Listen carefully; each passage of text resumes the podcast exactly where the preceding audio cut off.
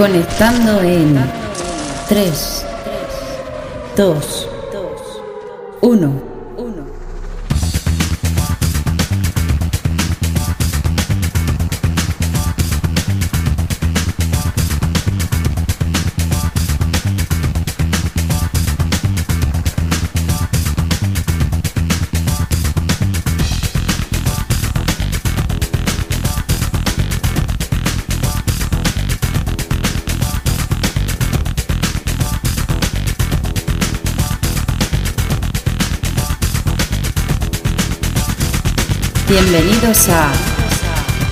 En el punto de mira. Tengo una cita con la muerte. Quizá me tome de la mano, cierre mis ojos y corte mi aliento.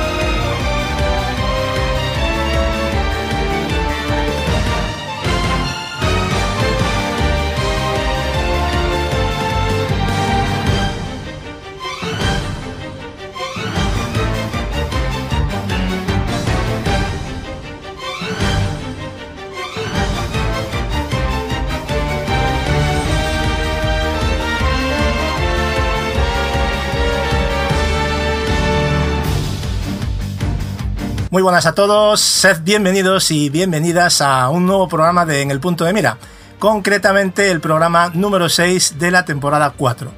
Aquí estamos eh, de vuelta y reunidos de nuevo para intentar, y digo intentar, porque madre mía, la, de juegos que tenemos en el tintero para jugar y, compartir con, todos vosotros. Porque al ritmo que vamos, pues tendríamos que hacer creo que dos podcasts semanales para poder traeros todas las reviews de, de lo que tenemos entre manos. Pero en fin, la vida son más cosas que los videojuegos, aunque intentaremos comentar lo más destacado de estos días, que encima coincide mm, esta misma grabación del podcast con la plena eh, audición de, los, de las Tokyo Game Show, ¿no? que están ahora mismo todavía a día de hoy, está todavía no ha terminado. Aún le queda el día de hoy y mañana.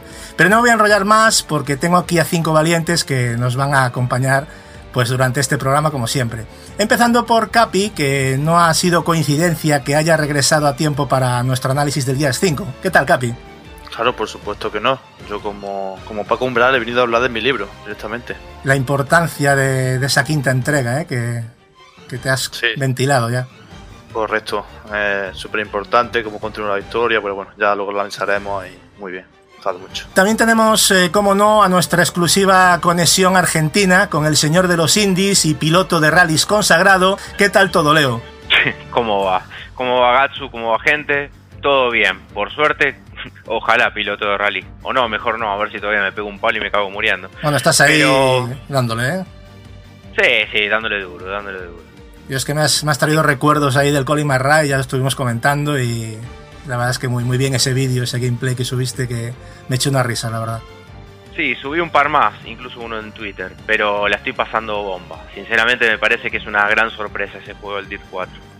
Muy bien, y milagrosamente, recién levantado de su segunda siesta del día, tenemos al señor, y digo señor, Dopazo. ¿Cómo va, Marcos? Y dar gracias, porque tengo la impresión de que me, se me viene la gripe encima otra vez.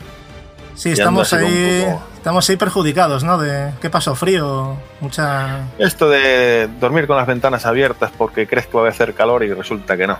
Que te levantas bien fresquito. Me pasa lo mismo, Pero pero, con el aire acondicionado, porque yo con las ventanas cerradas por los mosquitos, pero cuando me levanto por la mañana, pues a veces el, el carraspeo y esas cosas, pues, pues no se puede evitar. Pues nada, todo bien, ¿no? Me imagino que habrás viciado mucho y preparado para lo que se Eh, viene. no te creas que he viciado mucho, estoy como un poco estresado con tanto juego, la verdad. A, veces quiero quiero ponerme a jugar a, a todo para intentar traer aquí la, lo, lo último que jugamos y yo mismo me, me- me estreso innecesariamente. Claro, estás ahí Pero a, bueno. varios, a varios frentes, ¿no? Como me dijiste el otro día. Sí, el- me- me- es- soy una persona que por, por norma me gusta jugar solo una campaña a la vez y una vez que termine esa campaña ya me pondré con otro juego. Pero al estar dos o tres campañas eh, distintas, eh, luego me pongo en la mesa, ah, ¿qué voy a poner a jugar? Me pongo a jugar a ese y ya estoy pensando, hostia, es que si le estoy dedicando mucho tiempo a este no me va a dar tiempo a terminar lo otro. Y se me, voy- me lío todo y, y me estreso y se me quitan las ganas hasta de jugar. Eso O sea, creo que, que nos, ha, nos ha pasado a todos. Yo ya estoy intentando ir uno a uno, como mucho dos, porque ya sé a dónde me lleva eso, que es al agotamiento y al final pues es lo que te está pasando a ti, creo. Sí, no, ya esta semana me voy a dedicar solo a uno y cuando lo termine ya seguiré con los demás y ya tomamos saco, no hay más.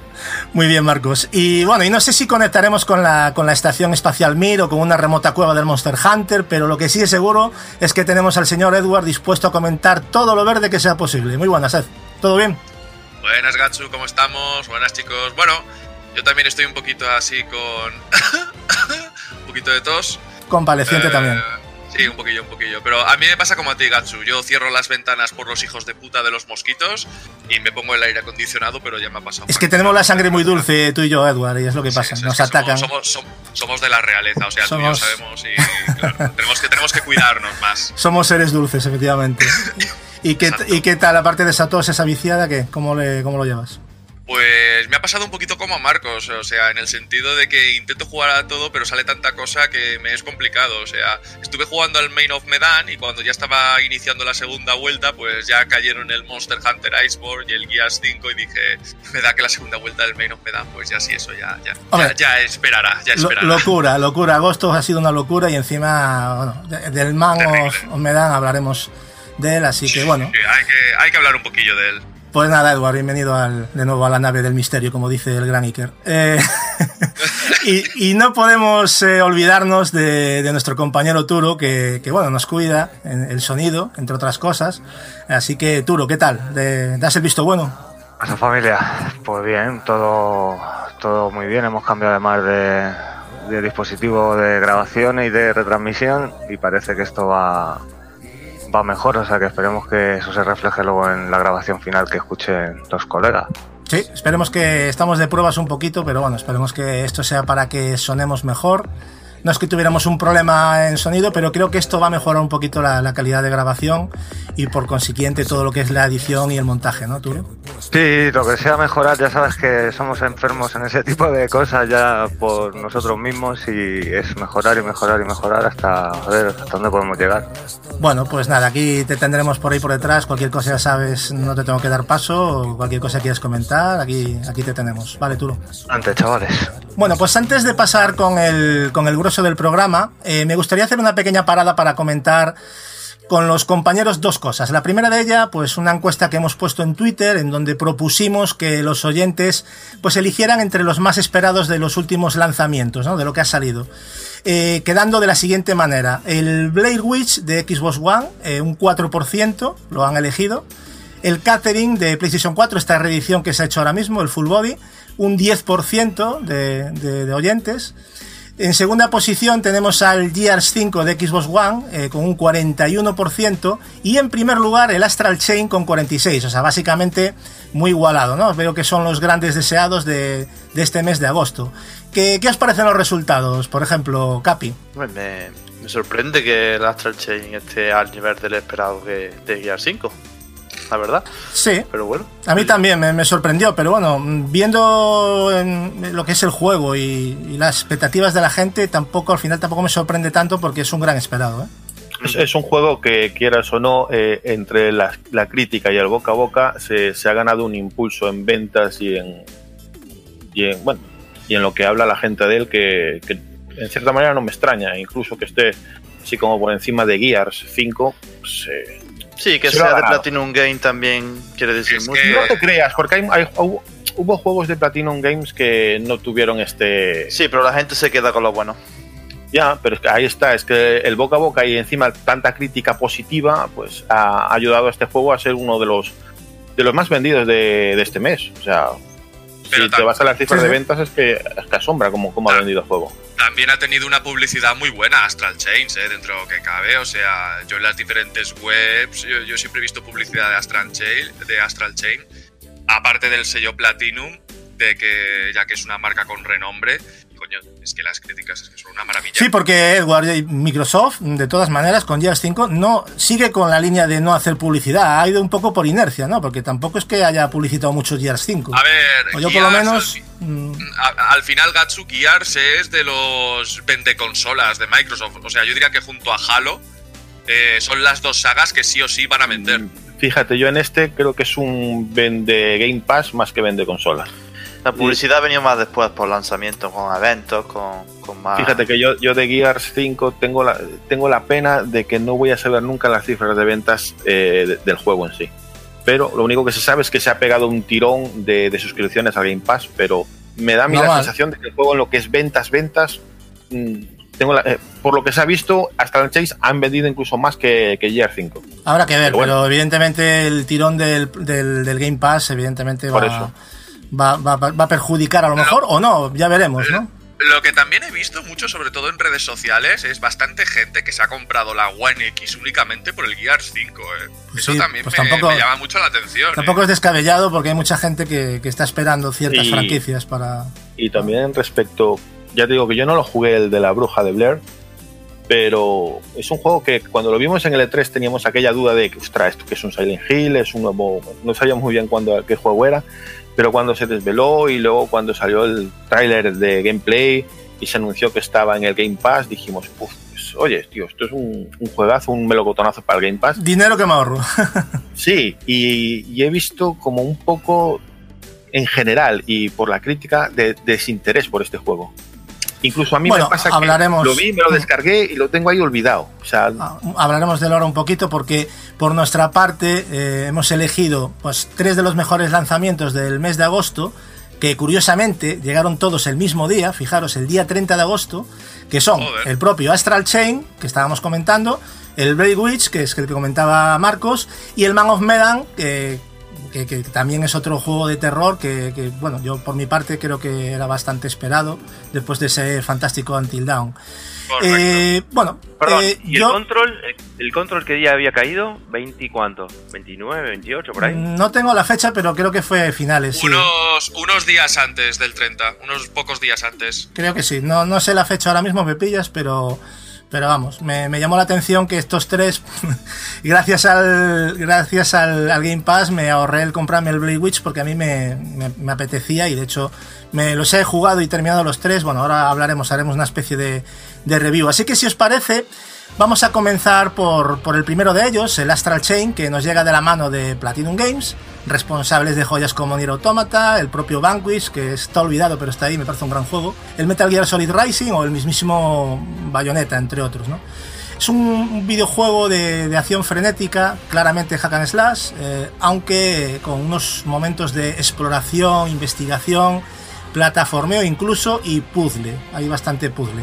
Antes de comenzar a de comentar más sobre él, Marcos, tú sé que lo estás jugando, lo tienes pendiente, ¿no? ¿Qué, qué te está eh, pareciendo sí, este lo, lo empecé, a, lo empecé a jugar. eh, ayer le di unas cuantas horas, básicamente porque sabíamos que íbamos a hablar de él y bueno, quería intentar hablar con un poco de consecuencia ¿no? o saber de lo que De propiedad, sí, de para, que- es que hay que probarlo. de lo que, ese- estamos, de lo que estamos hablando. Y bueno, las primeras horas que, que me dio eh, es un juego que luce demasiado bien, o sea, eh, no me esperaba algo así en Switch. Es un juego que yo lo compré con la idea del típico juego de Platinum Games y en cierta manera sí, pero eh, lo considero que los que están buscando un juego de combinaciones eh, de, de combos, no sé si es específicamente así, porque en sí el juego es sencillo de manejar, eh, tienes el botón de, de golpear y el botón de, de lanzar la quimera y con eso y la cadena es con lo que haces las combinaciones, sobre todo con la cadena, es, es con lo que más juegas. Entonces, en cierta manera, se te puede hacer un poco más sencillo a, la hora de, atacar, pero lo que parece sencillo a lo largo de- del, juego, del juego creo que se te va a ir complicando un poquito más, pero no por la combinación de botones, sino por eh, el, el manejo de... Ah, tiene un y periodo, la- y tiene la un quimera. periodo de adaptación que a mí me parece muy interesante, que bueno, ahora lo vamos a Te- comentar. Te, te sientes raro, ¿verdad, Gacho? Cuando lo empiezas, te sientes raro, un poco Yo al perdido. principio, más que raro, me sentía disléxico, pero porque era una cosa un poco rara estar moviendo el personaje y moviendo la, la quimera. Edward, por ejemplo, yo sé que tú no tienes la Swiss, ¿no? Pero tus sensaciones con este juego, ¿qué nos puedes decir de ellas? Ahora, la verdad, escuchando a Marcos con el tema de la jugabilidad eh, y ya por vídeos que había visto y tal, la verdad es que su parecido con Nier Automata me sorprende más porque Nier Automata, por ejemplo, lo que tenía y lo que le veo a este Astral Chains es que jugablemente no era tan complejo como puede ser un Bayonetta a nivel de, de variedad y com- eh, complejidad de combos. Eso es así, el que vaya pensando que es un bayoneta que se Exactamente. olvide. Y siempre, este Astral lo- siempre que lo veía, eh, me recordaba mucho a- al Nier Automata en ese, en ese sentido. No sé si será, si será así, o sea, el típico botón fuerte, botón rápido y sobre todo mucha, eh, un botón específico para el tema, para el tema de la esquiva. No Es sé un si poquito, será es un poquito. Ahora vamos a comentar tienes un botón de esquiva, tienes un botón de lanzar y atar la quimera, otro lanzar, otro para esconder la quimera, otro para tú eh, eh, pegar o cambiar el, el palo por una pistola. Y con eso, pues eh, juegas contra los enemigos. Sí es cierto que tiene una importancia la cadena que, que te, que te une a la quimera para intentar atrapar enemigos o incluso hacer. eh, lo iba a llamar combos, pero es que no es, no es la palabra. Bueno, y también juegan con la cadena para hacer puzzles y demás cosas. O sea, Pero- Sí, el, el- el- Hmm. el- el sistema de combate, digamos que es eh, sencillo sin ser complejo, eh, o sea, no es muy sencillo, pero tampoco es complejo, pero es eficaz y espectacular, ¿no? Sí, es bastante espectacular. Yo lo que sí quiero comentar, eh, vamos a profundizar un poquito porque es una review más que un análisis, pero lo que sí te puedo decir, Edward, personalmente es que vas a notar mucho que el juego ha sido supervisado por Camilla. Eso lo vas a notar de inmediato. Yo personalmente, ya te digo, me lo he terminado, como os comentaba antes, y ya os puedo decir que, que es el juego de Platinum Games más espectacular hasta la fecha. Y eso ya Más, momento, Es- momento, momento. Más que Bayonetta 2. a mí me ha gustado más que Bayonetta 2 y fue mi juego mejor mayor puntuado de toda la historia. A mí me ha gustado más que Bayonetta 2 y eso ya es Te- mucho decir. Te Para- odio, te odio a muerte. te Para, odio a para muerte. poneros en situación, porque igual nos lo hemos dejado un poco por encima, se trata de un juego de corte futurista, para los que no lo conozcáis, en donde bueno, la humanidad está en sus momentos más bajos, ya que se encuentran refugiados en una zona llamada el Arca, pues de unas criaturas llamadas quimeras que se dedican a, bueno, a raptar a los humanos para llevarlos a, a otra dimensión. ¿no? Para combatir estas quimeras, pues los humanos, en concreto lo que es el cuerpo de policía que se llama Neurón, del que bueno, formamos parte, eh, disponen de, lo que- de las legiones, ¿no? que comentaba antes Marcos, que lo dijo así y os quedasteis un poco lo de la cadena. ¿no? no dejan de ser quimeras, pero controladas mediante esta cadena y que podremos utilizar no solo para atacar a los enemigos, sino para poder verlos, ya que las quimeras eh, son invisibles al ojo humano y esto es algo muy importante. ¿no? Por lo tanto, las legiones no solo son fundamentales, sino que forman parte de lo que será el, núcleo de- del videojuego. Edward, los combates que comentabas tú y te había muy, muy interesado, los combates tienen una peculiaridad, ¿no? Y es que, que lo vamos a detallar un poquito más, es que tenemos que manejar con el stick izquierdo a nuestro protagonista. Y luego, que bueno, podemos elegir chico o chica, eso es indiferente, ¿no? Y con el stick derecho es cuando manejamos a, a la legión, lo cual tendremos en todo momento a esa legión atada mediante esa cadena y lo podremos, digamos, eh, mover para rodear a los enemigos, para lanzarlo, para, yo qué sé, para coger un ítem. Puedes hacer un montón de cosas a la vez, ¿vale? Esto de primeras puede parecer un poco lío, pero una vez que te pones a los mandos y ves la respuesta de ambos, yo, me he quedado totalmente eh, atrapado. Hay que tener también en cuenta que nuestro personaje, que bueno, dijo Marcos un poquito por encima, pero no lo profundizó, el personaje principal tiene tres armas. Es la pistola, que es al más puro estilo del My Cry, para que os hagáis una idea, la porra, eh, que es para ataques cuerpo a cuerpo rápidos pero más débiles. Luego tenemos un espadón, que es para ataques cuerpo a cuerpo lentos pero fuertes. Y incluso hay una cámara de fotos la cual no solo sirve para sacar las mejores capturas, sino que sirve para fotografiar personas y objetos que nos darán recompensas. O sea, no está como modo foto simplemente, sino que tiene más, más utilidades. Más Re- funciones. Respecto a las legiones, que es la parte B, tendrán sus diferentes habilidades que no, no solo serán de combate, ¿no? sino también vale para que es muy importante para avanzar por diferentes lugares y resolver puzzles, que eso es otra cosa muy importante, ¿no?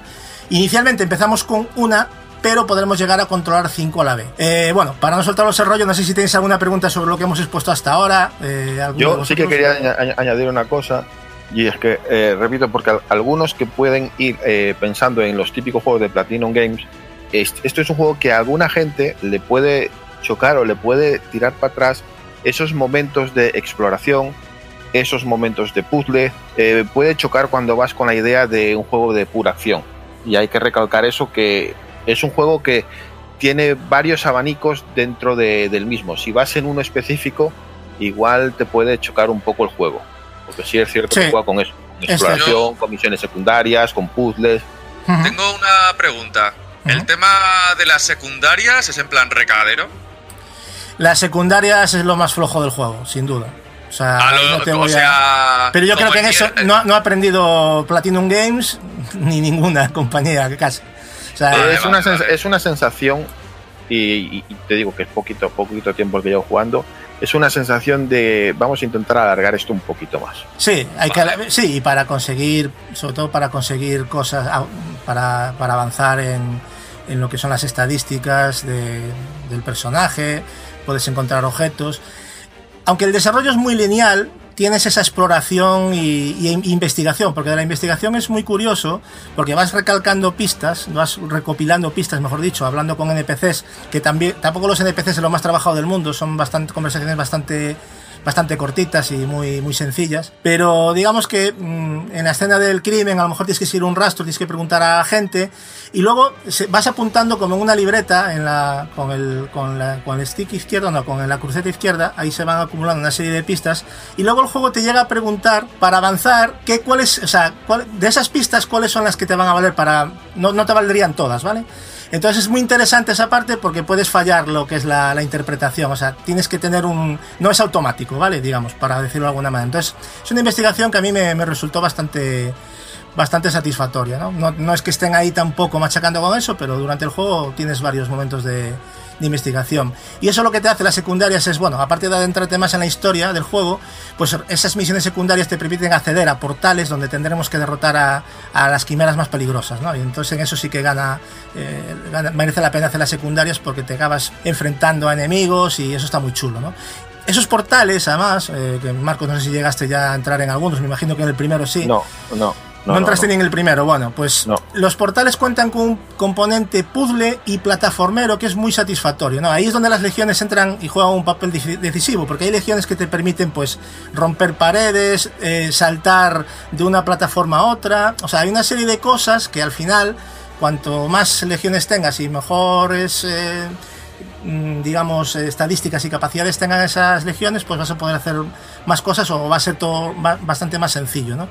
Tiene unos jefes finales al, al más puro estilo Platinum, no te puedo decir mucho más, pero para mí es de lo mejorcito que ha hecho Platinum Games a nivel de bosses.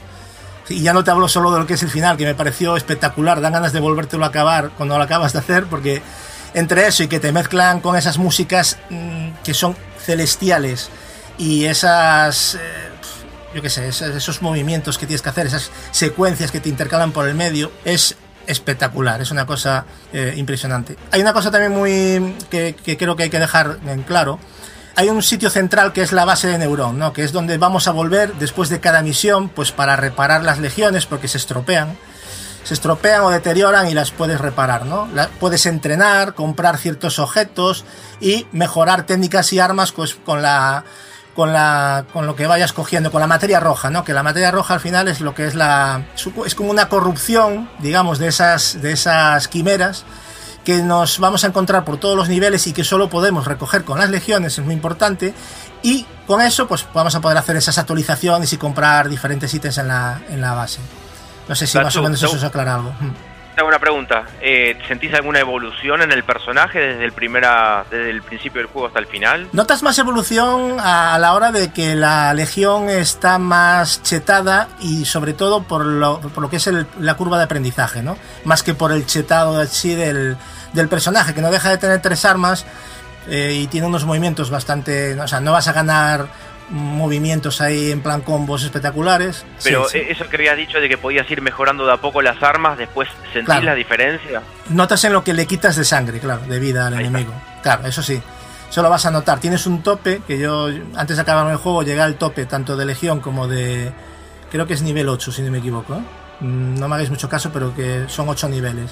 Pero bueno, tienes que jugar bastante. Tener en cuenta que estamos hablando de un juego que si quieres acabarte la historia a saco, son 20 horitas, que me parece bastante bien, y 35 horitas 40 completando todas las secundarias. Yo tuve unas 35-36 horas y lo dejé casi todo hecho. O sea, luego te acabas el juego y encima tienes un endgame que te meten más misiones, que bueno, no es spoiler, pero que sepáis que encima vais a tener endgame.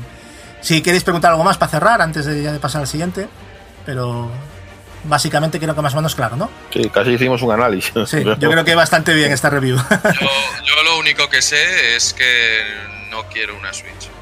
No, No. ya lo sabemos, eh, ya lo sé que... Yo me acordé mucho de ti y ya dejé de trolearte, pero no- realmente no la troleo, porque sé que lo vas a disfrutar. Porque duele, duele. Porque es flipante, tío, o sea, es flipante. O sea, este juego... A ver, sensaciones Nier Automata, casi, casi diría que sí. Lo que pasa es que como juego lo valoro más porque creo que has hecho un mejor trabajo y ya Nier es una pasada. Pero Nier lo que tiene es, no sé, tiene un, un espíritu diferente. Tiene, Tiene Yokotaro, tiene Yokotaro Claro, Yokotaro. es, es Yokotaro, efectivamente. Tú mismo lo has dicho porque Yokotaro, ese tío es un, es un enfermo tarado de, de hacer historias. Total. Y es lo que pasa, que te... Pero ya te digo, mm, sin ir tan lejos como va Nier Automa- Automata a nivel argumental, es un juego que merece mucho la pena. Y ojito, gráficamente es de lo mejor que he visto en Switch. No tiene un problema mm, gráfico, no tiene un problema de, rendimiento. Todo, todo el cel shading le sienta de maravilla.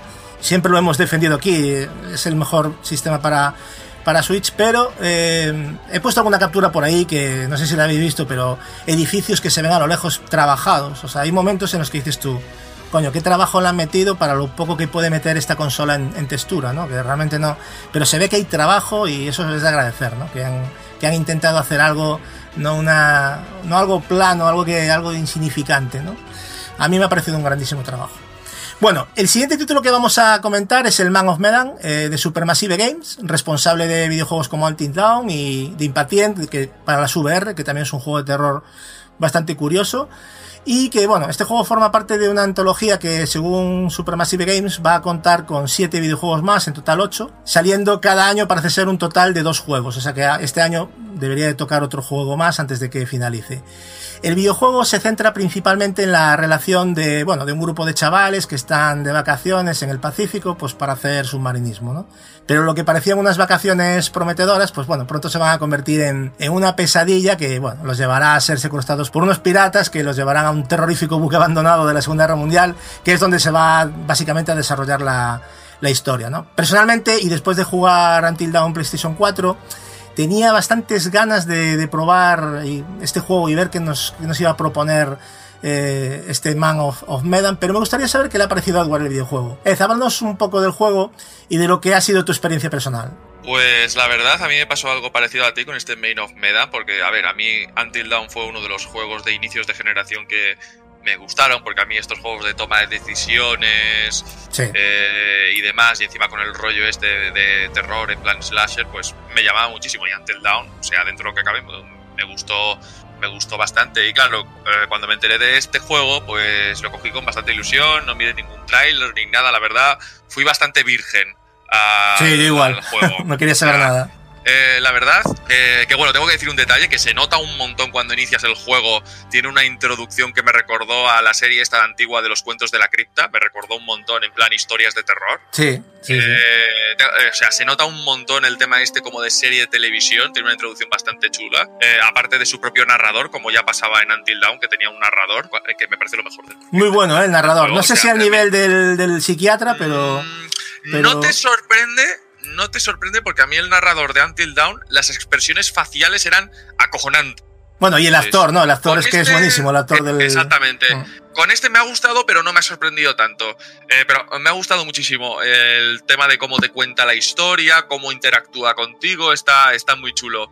Y bueno, en líneas generales, este Main of Medan, bueno, tiene la premisa, la una especie de premisa antes de, de, de, ya llevar a los protagonistas que van a hacer submarinismo y demás. Y hombre, así en líneas generales, pues me ha gustado, pero me esperaba bastante más ya no solamente por la duración, que es bastante cortito, la verdad. a mí se me ha hecho sobre todo corto, ¿no? Y sobre todo que tarda en arrancar la historia. Cuando arranca la historia se acaba el juego. Y tiene un problema, que por lo menos a mí me pasó.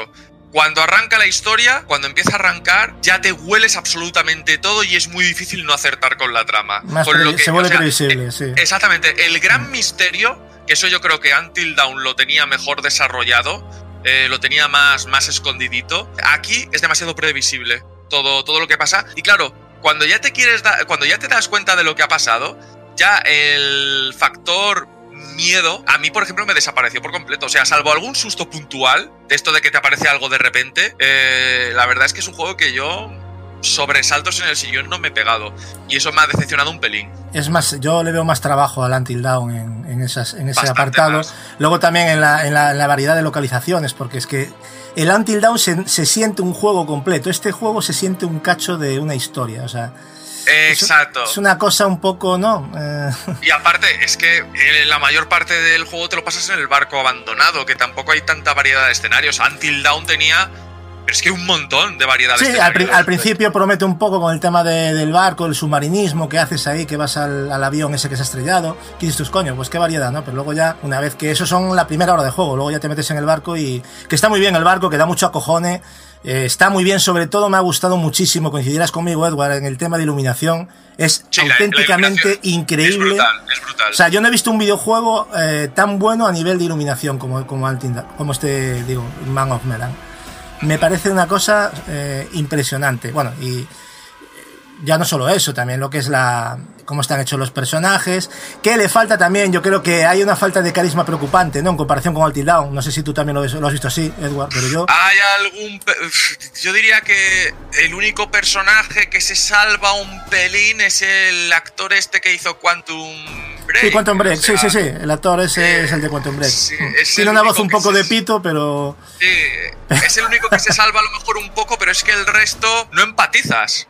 Yo me acuerdo de personajes que, por ejemplo, en Until Dawn, pues al principio te caían de culo y luego pues no querías que murieran porque evolucionan a nivel... Eh, a medida que avanza la trama. A ver, yo creo que no les da tiempo tampoco a desarrollarlo, si te das cuenta. No da tiempo. A mí me gustó bastante la negra, la capitana del barco, me gustó. Creo que es un personaje que se podría hacer bastante... Se podría llevar más allá, pero claro, es que enseguida te, te encuentras con que cuando estás empezando ya estás acabando. O sea, no te da tiempo a realmente a, a valorar esa, ese carisma, ¿no? De, no se desarrolla. Gatsu, yo no sé si te pasó, y aparte, ojito, que dependiendo de cómo tomes las decisiones, cómo avances en los Quick Time Events y todo esto, es que el barco es medio juego, casi casi. Es solamente medio juego, no llega a tres cuartos. A ver, ¿sabes lo que le pasa? Que, a ver, yo no lo sé porque hablan de que tiene un montón de ramificación. Yo no sé si es así, pero claro, tú cuando te, le das la primera vuelta, dices, joder, no le ves tampoco demasiado recorrido a mucha más ramificación. No sé si te pasó lo mismo, la sensación mía fue esa, ¿no? Y claro, pero dicen que, que, sí. Ahora hay un DLC, ¿no? Que te viene con el juego que parece ser que es como visto desde otra perspectiva, que yo no lo he jugado. Que ser que... eso, eso, es lo que empecé y dejé a medias. Claro, que yo no sé si eso va a mejorar un poco más o vas a conocer otras cosas, no lo sé, pero... Eh, creo que es que empezabas desde, las desde, la, desde otra perspectiva de otros personajes o sea, tú, por ejemplo, en la, en la, primera parte de la historia, o sea, cuando empiezas por primera vez, empiezas, eh, o sea, las decisiones o ciertas decisiones y ciertos momentos tú los ves con unos personajes y luego otras decisiones o otros momentos que no veías con esos personajes los verás con los otros. Y algunas decisiones que tomaste de la primera partida se verán en esta en, eh, plasmadas en... A ver, da a lo mejor un poquito de interés pero como ya te sabes de qué va la cosa, el efecto sorpresa se pierde por completo y salvo la anécdota, tampoco es que cambie mucho. Después también está el modo multijugador, que yo no lo he llegado a probar, que tienes un modo local de cuatro jugadores, que parece que cada uno de los personajes pues le va por turnos, y luego tiene un online de jugarlo en cooperativo. No sé si eso le da algún tipo de ganancia, tendremos que probarlo, por lo menos el online. Ya cuando vaya a Madrid probaré con Turo el, el, el modo local, que podría estar bien jugar ahí los tres, ¿eh, Turo? Y, y echarnos ahí una, unos miedos ahí con el juego. Pero bueno, poco más, tampoco hay mucho más que contar sobre el juego porque no deja de ser un juego pues de tomar decisiones, una experiencia cinematográfica muy espectacular visualmente, que se me ha quedado corto realmente. A mí se me ha quedado corto, ya me temía algo así visto el precio que habían puesto porque el precio es reducido y no sé si alguno tiene alguna duda pero sobre el juego, pero yo en principio, si no pasamos al, a otro gran juego de terror, que es el, bueno, que nos mantuvo durante unos minutos durante la presentación del videojuego que se hizo en, bueno, en el pasado de 3, ¿no? En la conferencia de Microsoft, que nos hacía dudar, como comentaba antes Marcos, ¿no? Que si se trataba de un, de un Silent Hill o incluso un, un, Resident Evil 8 o el mismísimo Outlast 3. Hemos dicho de todo, ¿no? Pero nada más lejos de la realidad, ya que se trataba de, pues, de Blade Witch, ¿no? De los desarrolladores de Layers of Fear y del Observer, que me recomendó Capi, que está bastante, bastante chulo, que es el, la desarrolladora es Bluebird Team. Después del bajón por ver que no era, bueno, el nuevo y deseado Silent Hill, pues nos quedamos al menos con el buen sabor de boca que, que dejó lo mostrado, porque la verdad es que si, si, somos sensatos, y lo dijimos, Edward, no sé si recuerdas, de que, joder, si este juego hubiese salido Silent Hill, la gente se hubiese tirado por las ventanas. Porque a mí gráficamente me parece que, bueno, lo, lo, hablaremos ahora, pero bueno, antes de nada, ¿alguno de vosotros lo, lo ha jugado o lo ha probado? Yo no. Nadie de vosotros, ¿no?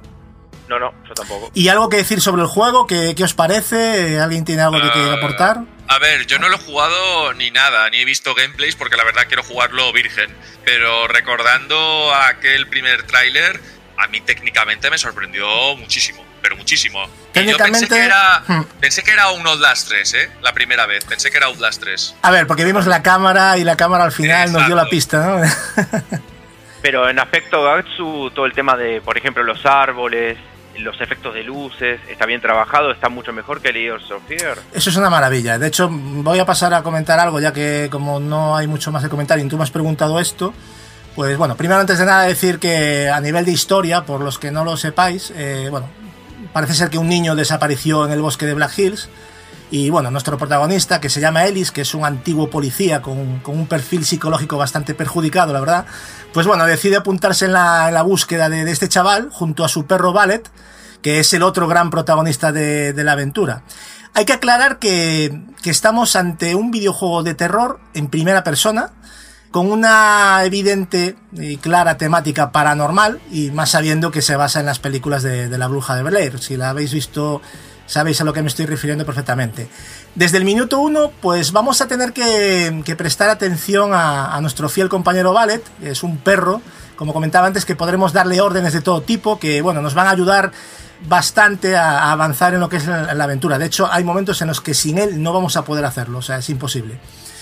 El propio perro no solo acaba siendo una herramienta, sino que también acaba siendo un apoyo emocional en la aventura, ¿no? El cual, pues por una parte nos hará sentirnos eh, más arropados en la, en la soledad de ese bosque, Leo, ¿no? Que, que comentabas, ¿no? Que por otra parte, que también se convierte en otra, en otra preocupación, porque estás pendiente de cuando el perro desaparece entre las sombras, pues te da un poquito de. hasta que lo llamas y ladra, ¿no? O sea, te da bastante mal, mal rollete, ¿no? Gato, Fíjate. Para, una, pregu una, pregunta, sí. porque me quedé, me quedé con muchísimas dudas. La primera y principal, ¿nuestro personaje camina casi como un walking simulator o podés trotar, correr y demás? Puedes o sea, correr, pero es un walkie. Sí, es que a ver, por momentos, ahora lo iba a detallar un poquito más porque estaba simplemente parándome un poco en la importancia de, del perro. Porque el perro es, es, es tan vital que, fíjate, que sin él no podríamos hacer nada contra ciertas criaturas invisibles que aparecerán eh, durante el juego y que solo el perro puede detectar ladrando y mirando hacia donde se encuentra. Es decir, tú a lo mejor te encuentras en una situación que ves al perro que se pone a ladrar mirando para un lado y como no apuntes con la linterna a ese sitio, puedes morir. Porque hay, digamos que la luz, la linterna que llevas, es lo único que les puede hacer daño no matarlos, sino ahuyentarlos, ¿vale? La luz, digamos, es un poco el arma y el perro es un poco el conductor. O sea, sin el perro es una cosa bastante curiosa, ¿no? que da bastante y, mal rollo. Hmm. Y también te predispone a que en cualquier momento algo te va a atacar.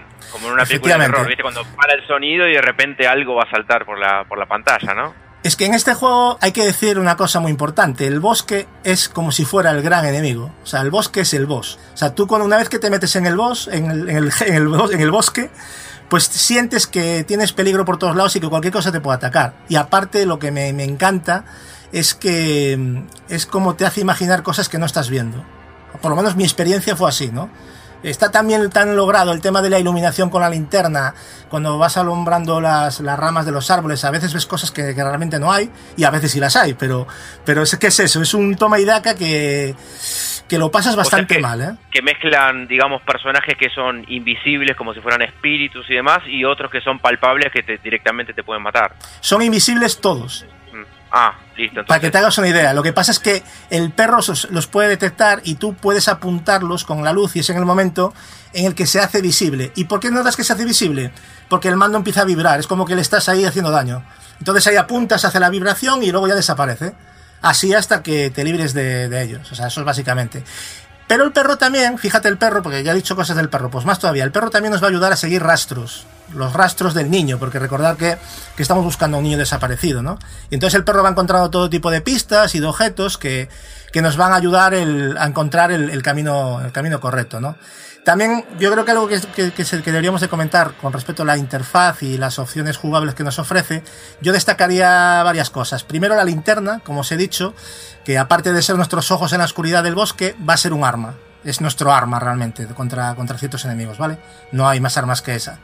La radio, con la que principalmente vamos a poder contactar con la policía local que lleva el caso, porque hay un grupo de policías que están llevando el caso por, por otra cuenta y tú vas un poco a tu bola, ¿no? Después también tenemos un teléfono móvil antiguo con el que podremos hablar con, con nuestras parejas, leer SMS, eh, bueno, la, la expareja no voy a spoiler, pero cuenta un, tiene un papel importante porque en el tema argumental, ¿vale? Entonces tienes conversaciones con ella que no voy a, a entrar, pero puedes leer SMS, incluso escuchar buzón de voz, te pueden dejar mensajes de buzón de voz. Imagínate en medio del bosque que te suena el teléfono, que a veces saltas de la silla y te pones a escuchar un mensaje de un tarao, de, bueno, está muy bien, ¿eh? está muy bien implementado y además es muy curioso porque no es un smartphone, es un como un Nokia 3210, no sé si os acordáis, pero este tipo, este móvil famosísimo y tal de Nokia, pues, pues es ese tipo de teléfono y, y, y la interfaz del teléfono es como tener un teléfono de verdad, lo manejas como con todas las opciones que tiene el teléfono, ¿no? También tenemos la videocámara, que la videocámara, que es vital para, para superar ciertos puzzles que nos van a permitir pues avanzar en la, en la aventura, ¿no? En ella podremos hacer uso de cintas que nos ayudarán no solo a saber más del argumento, sino también a solucionar puzzles. O sea, usar la cámara en modo visualización, para que os hagáis una idea, porque puedes ponerlo en modo reproducción o en modo visualización, pues en modo visualización nos va a permitir, atención, ver cosas que no podemos ver de otra manera. O sea, es, diréis, hostia, ¿cómo es esto? Pues imaginaros y además puedes jugar con el tiempo. Imaginaros, os voy a poner un ejemplo. Imaginaros que estáis en un camino y hay un árbol caído que no nos permite cruzar, ¿vale? Y está ahí y, hostia, ¿y ¿por dónde narices voy? Pues bien, si encontramos una cinta donde aparezca filmado ese árbol, si luego reproducimos esa cinta en ese sitio, podemos manipular la realidad y volver a poner el árbol de pie. O sea, es una cosa bastante chula. Entonces, puedes jugar un poco con la realidad. Por eso, eh, imaginaros la. No sé si Leo entiendes un poquito el concepto, pero a mí me parece bastante interesante. Sí, sí, sí. Porque juegas un poco con, con el tiempo, ¿no? Es un puzzle, es un puzzle encubierto, básicamente. Sí, sí, aparte es que no puedes avanzar, porque a lo mejor hay sitios que, que no, o no puedes pasar, o el bosque, entras en bucle y acabas, mm, vas por un camino y vuelves otra vez al punto central. Y yo al principio andaba muy de perdido, y hostia, pero si por aquí ya pasé, hostia, otra vez aquí, otra vez aquí, y acabas ahí rayándote y hasta que te das cuenta del tema de, de las cintas de vídeo, porque en ningún momento te lo explican, o por lo menos yo no lo, no lo aprecié así. Y me pareció, bueno, si queréis preguntar alguna cosita más de todo esto que estamos comentando, podéis interrumpirme en cualquier momento. ¿eh? Yo estoy hablando porque soy el único que ha jugado. Pero bueno, yo sigo entonces para adelante. Me gustaría... Eh, Sí. Por ahora satisfecho. Eh, Gatsu, a mí me gustaría preguntar, eh, en líneas ge- generales, ¿a ti este juego, este título, como juego de terror, o sea, cumple en el sentido de sustos, el mal rollismo, eh, el ir, digamos, con pies de plomos, ¿sabes a lo que me refiero, no? Sí, a ver, es una mezcla un poquito de... ya lo digo, es un terror de, de lo que puedes llegar a imaginar tú. tú, tú tu misma cabeza puedes, puede crear el terror imaginándote cosas y luego también tiene los típicos sobresaltos, ¿vale? Que, que, que eso quieras o no, pues lo, lo- los meten. Pero yo diría que es más un terror psicológico que otra cosa. Da bastante mal rollo, eh, sobre todo el tramo final. El, el principio es una pasada porque el juego es de una manera y luego al final acaba de otra. Tampoco os voy a decir mucho más, pero hay dos, dos partes claramente más diferenciadas. No, lo que sí está claro es que lo que me gustaría dejar claro, y aparte he escuchado por ahí, no entiendo muy bien, no sé si es porque la, la versión de, de, de, Xbox One S o no lo sé, es, está mal optimizada, pero a mí me parece que lo que cómo está bien hecho el, lo bien hecho que está el bosque y, y me, me va a 30 frames clavados, o sea, no me no he notado caídas de como he visto gente por ahí, debe ser un tema de, de de la, de la versión, pero es lo más inmersivo que he visto en tiempo y se ha trabajado el bosque a detalle, ¿no? Si juegas de noches y con auriculares, bueno, la experiencia ya es inmejorable. Porque el bosque, como os comentaba, es un ente vivo en sí mismo, ¿no? Y no solo te transmite el peligro con la oscuridad, sino que también te Vale. hace imaginar, ¿no? Que eso es Vale, vale. Es como la película, es como la película. Exacto, exacto. ¿Salió en físico el juego? Yo me perdí un poco. todo Que yo digital sepa, no. No, no ha salido Creo en que es digital, ¿eh? A día de hoy está en digital, ¿eh? Sí. Para finalizar, eh, hay que, para que os hagáis una idea, al principio este primer tramo va a ser una exploración en el bosque y la segunda es la que lo- es muy lineal, es la que las, los desarrolladores dijeron, vale, ahora te encaminamos por aquí y acabamos el juego, ¿vale? Para que os hagáis una idea. Entonces, si te descoloco un poco, no sabría con qué quedarme porque la verdad, el pasillo está bien, si, si te muestran lo que te tienen que mostrar. A mí se me hizo un poquito pesado al final, bastante agotador. Sí tiene mecánicas nuevas que implementan en esa zona final que me gustó mucho y que no quiero spoilearos porque me parece interesante que las descubráis. Y ya os digo, el juego 5 o 7 horas de duración, tampoco da para mucho más. Y ya os digo, es un juego que, ya digo, jugar con cascos porque viene con un sistema que se llama binaural, que parece ser que es un sistema que yo no lo he visto en ningún juego. Pero. Una última pregunta. Dime. Si no tuvieses ningún juego para jugar, ¿lo jugarías de vuelta? ¿Para revivir la experiencia? ¿Sentís que puede haber alguna variación o vas a, vas a sentir que es la misma montaña rusa de siempre? A ver, yo no lo volvería a jugar una vez que sabes el final. Mm. Pero la primera parte del juego sí te dan ganas de repetirlas. Porque ves que hay más, más posibilidades, ¿no? Y de hecho hay varios finales y, y pueden pasar muchas cosas, incluso con el perro. Ya os podéis imaginar, ¿no? Entonces, eh, es eso, sí, bueno, yo de hecho lo voy a rejugar, ahora mismo no, porque me sería imposible con todo lo que tengo que jugar. Igual que Man of Medan tampoco lo voy a rejugar mucho más. Pero es un juego que sí, que yo creo que es rejugable, ¿eh? Pero y yo lo recomiendo, ¿eh? Si os gusta el terror, no os lo penséis. Entonces, bueno, creo que ya más o menos eh, todo aclarado, ¿no? Bueno, a mí, a mí por lo que has ido comentando, me ha convencido más, bastante más que el propio Main of Medan como juego de terror. A mí, si tengo que quedarme con uno de los dos, me quedo con, el, con este también. Si tengo que elegirlos, me parece más juego este. No es el juego perfecto, tiene sus lagunas, pero lo que han hecho, sobre todo en, la primera, en el primer tramo del juego, me parece muy interesante. Unas mecánicas que se podían haber explotado más, pero a mí, por ejemplo, el perro me ha encantado. Y a lo que os gusten los animales y os guste pasar miedo, vais a pasar miedo por vosotros y por el perro. O sea, ya os lo digo. Es una Yo cosa. creo, yo, creo, yo creo que más por el perro. No, no, es que lo pasas mal, ¿eh? O sea, yo tenía momentos de agobio de que, porque además el perro, si lo tratas mal, el tío va a pasar de ti y no, y eso va a ser un problema. Eso, es, eso es un problema. O sea, el tío va a ir a su bola y luego te va a costar más encontrar pistas. O sea, Me- yo me intento. recordaste al, me recordaste al Condemned, no sé por qué. Sí, Por la ¿no? cámara. Sí, sí, sí, tiene, tiene un toque, sí, la verdad. Pero ya os digo, es un juego que deberíais de dar una oportunidad. Y más estando en Game Pass, no hay excusa. O sea, dos euros, dos meses, venga. O sea, probarlo ya y... Porque yo creo Habrá que es un que juego que darle, merece la pena. darle. Y poquito, ya te digo, es un juego que te lo ventilas en cinco horitas, siete horas. Yo a mí me he hecho un poquito más, siete, porque yo la verdad es que le di bastante paliza. Me perdí mucho en el bosque al principio hasta que empecé a comprender un poco la manipulación del tiempo con la videocámara. Y ya os digo, un juego que muy interesante. En fin, pues hasta aquí esta reviews de estos tres videojuegos más destacados del mes de agosto, que como veis no, no han sido los únicos, pero no han sido pocos, ¿no? Esperamos que, os hayan gustado, así que nos vamos eh, rápidamente a hacer un pequeño repaso por algunas de las cosas más interesantes, bueno, que hemos podido vivir en el reciente Tokyo Game Show 2019 que a día de grabación, pues como os he comentado antes, todavía no ha concluido y sigue generando noticias. No os mováis.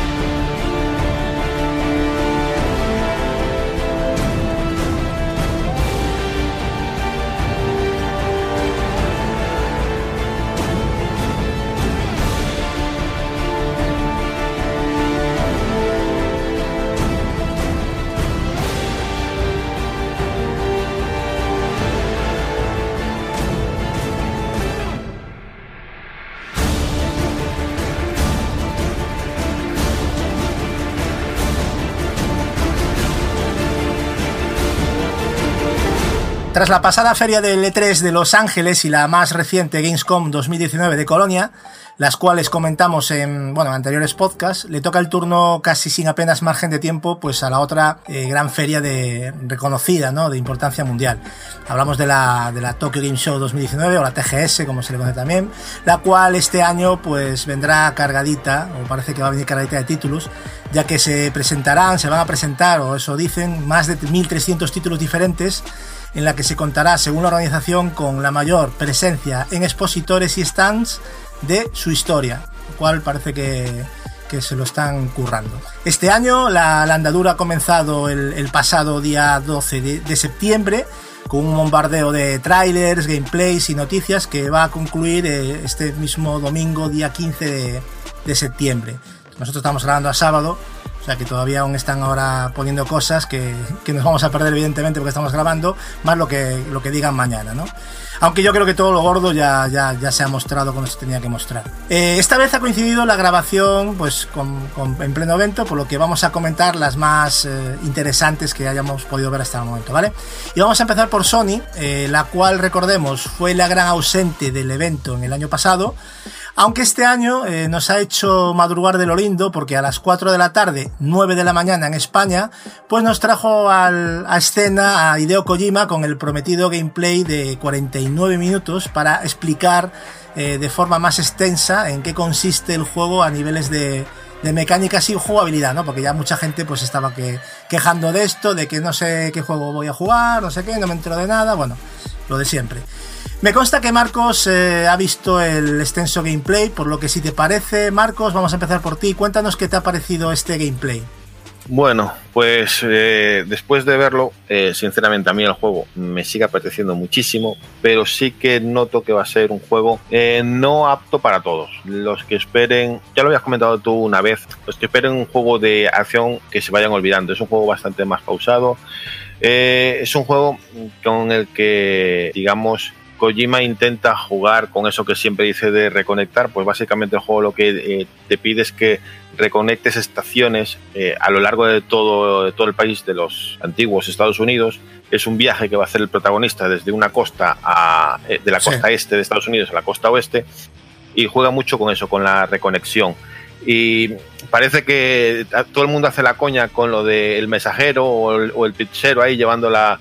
Pero bueno, básicamente eso es una parte del juego, el de llevar la, mercancía necesaria para reconectar una zona con otras. Hay unas que son, eh, digamos, secundarias, otras que son primarias, que son de, del grosso de, la, campaña. Eh, sí, es cierto que juega con la cooperación, eh, el, famoso multijugador que tiene este juego que, dicen que es tan distinto, es, es un tipo de multijugador donde en sí no estás presente del todo, pero sí notas la colaboración de, otras personas que están jugando el juego. El juego, una vez que llegas a una zona y la reconectas, podrás ver cosas que han hecho otros eh, jugadores eh, por esa zona donde vas, eh, donde vas visitando. Sí. Sí es cierto que a lo largo de tu trayecto puedes encontrar distintas, distintos paquetes donde puedes encontrar misiones secundarias, donde colaborando con otros personajes puedes conseguir eh, objetos que a ti te puedan beneficiar. Tienes que andar con cuidado por la aerografía, tienes que tener cuidado con los entes que te puedas encontrar. Es un juego donde también puedes encontrar en, estaciones eh, de, bandos contrarios, donde puedes encontrarte en, situaciones donde tienes que manejarte con sigilo. Es un juego donde toca muchos palos y te hace vivir una, digamos, una aventura a lo largo de todo un país. Y claro, al tocar muchos palos y, digamos, eh, hay partes de acción, hay partes de sigilo y hay partes donde tienes que mm, llevar mercancía de una, punta a otra, tienes que cuidar del bebé que llevas, o sea, juegas con, con, muchos, muchos abanicos donde Kojima le da un toque muy personal al juego y sí es cierto que cuando ves el, el gameplay a mucha gente le puede provocar dudas, a otra le puede provocar rechazo porque igual tengo la sensación de que mucha gente esperaba un nuevo Metal Gear o la gente esperaba un nuevo juego de acción y Kojima aquí le da una vuelta de tuerca al, tema. Entonces entiendo que a algunos le pueda parecer raro, pero a mí, mm, en cierta manera, me gusta este atrevimiento con, el juego, porque no es lo que estaría eh, uno acostumbrado de, de, Kojima, porque Kojima es sinónimo de Metal Gear y esto no tiene nada que ver con Metal Gear. Sí, yo estoy completamente de acuerdo, incluso iría más lejos. Yo creo que es bastante más lento que un Metal Gear aunque tiene su parte de sigilo, yo creo que es un juego que vive de la exploración, básicamente, vive de la exploración. Yo he visto el mapeado y por lo, lo que han mostrado y me parece que me plantea muchas dudas de muchos sitios que podría ir a, a ver. Yo voy a estar pateándomelo todo porque, hombre, va, y habrá que ver cómo lo llena luego Kojima, ¿no? Pero por lo que hemos podido ver y también a ese nivel de, de multijugador que has dicho, que, que luego ese, ese multijugador que no es un, mira, por un ejemplo, hay cooperativo. una parte, hay, hay, hay situaciones que juega con el multijugador que hay una parte de la aero- aerografía donde es difícil cruzar un río y tú puedes ir colaborando con otros, con otros usuarios aportando mercancía en un punto y a más mercancía que, que aportes, más entre todos colaboráis a construir un puente y el que más aporte pues eh, no sé si es que el, el puente va a tener su nombre o se va a especificar que es el que más ha aportado. No, el objeto, tú puedes dejar, tú puedes dejar objetos y el objeto que dejes queda con tu nombre. Y a ese, a ese objeto le pueden dar likes y de esos likes vives tú, porque es como si tratara, si tratara de Facebook o Twitter, ¿no? Para haceros una idea.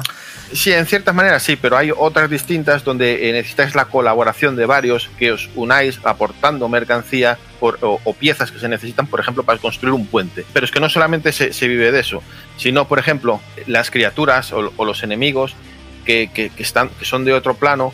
O, o- bosses que te, puedes, te pueden atrapar y llevarte a enfrentarte a ello, tú tienes que eh, cuidar de ti en cierta manera porque para vencerlos lo utilizas como con granadas de sangre o incluso con la propia orina eh, en, en tu base puedes eh, construir eh, algo para, para dañarlos. O sea, necesitas de, de cuidarte de ti. No, y además, de- si te fijas, Marcos, durante el gameplay que se ve ese combate con, el, con esa especie de pantera negra, ¿no?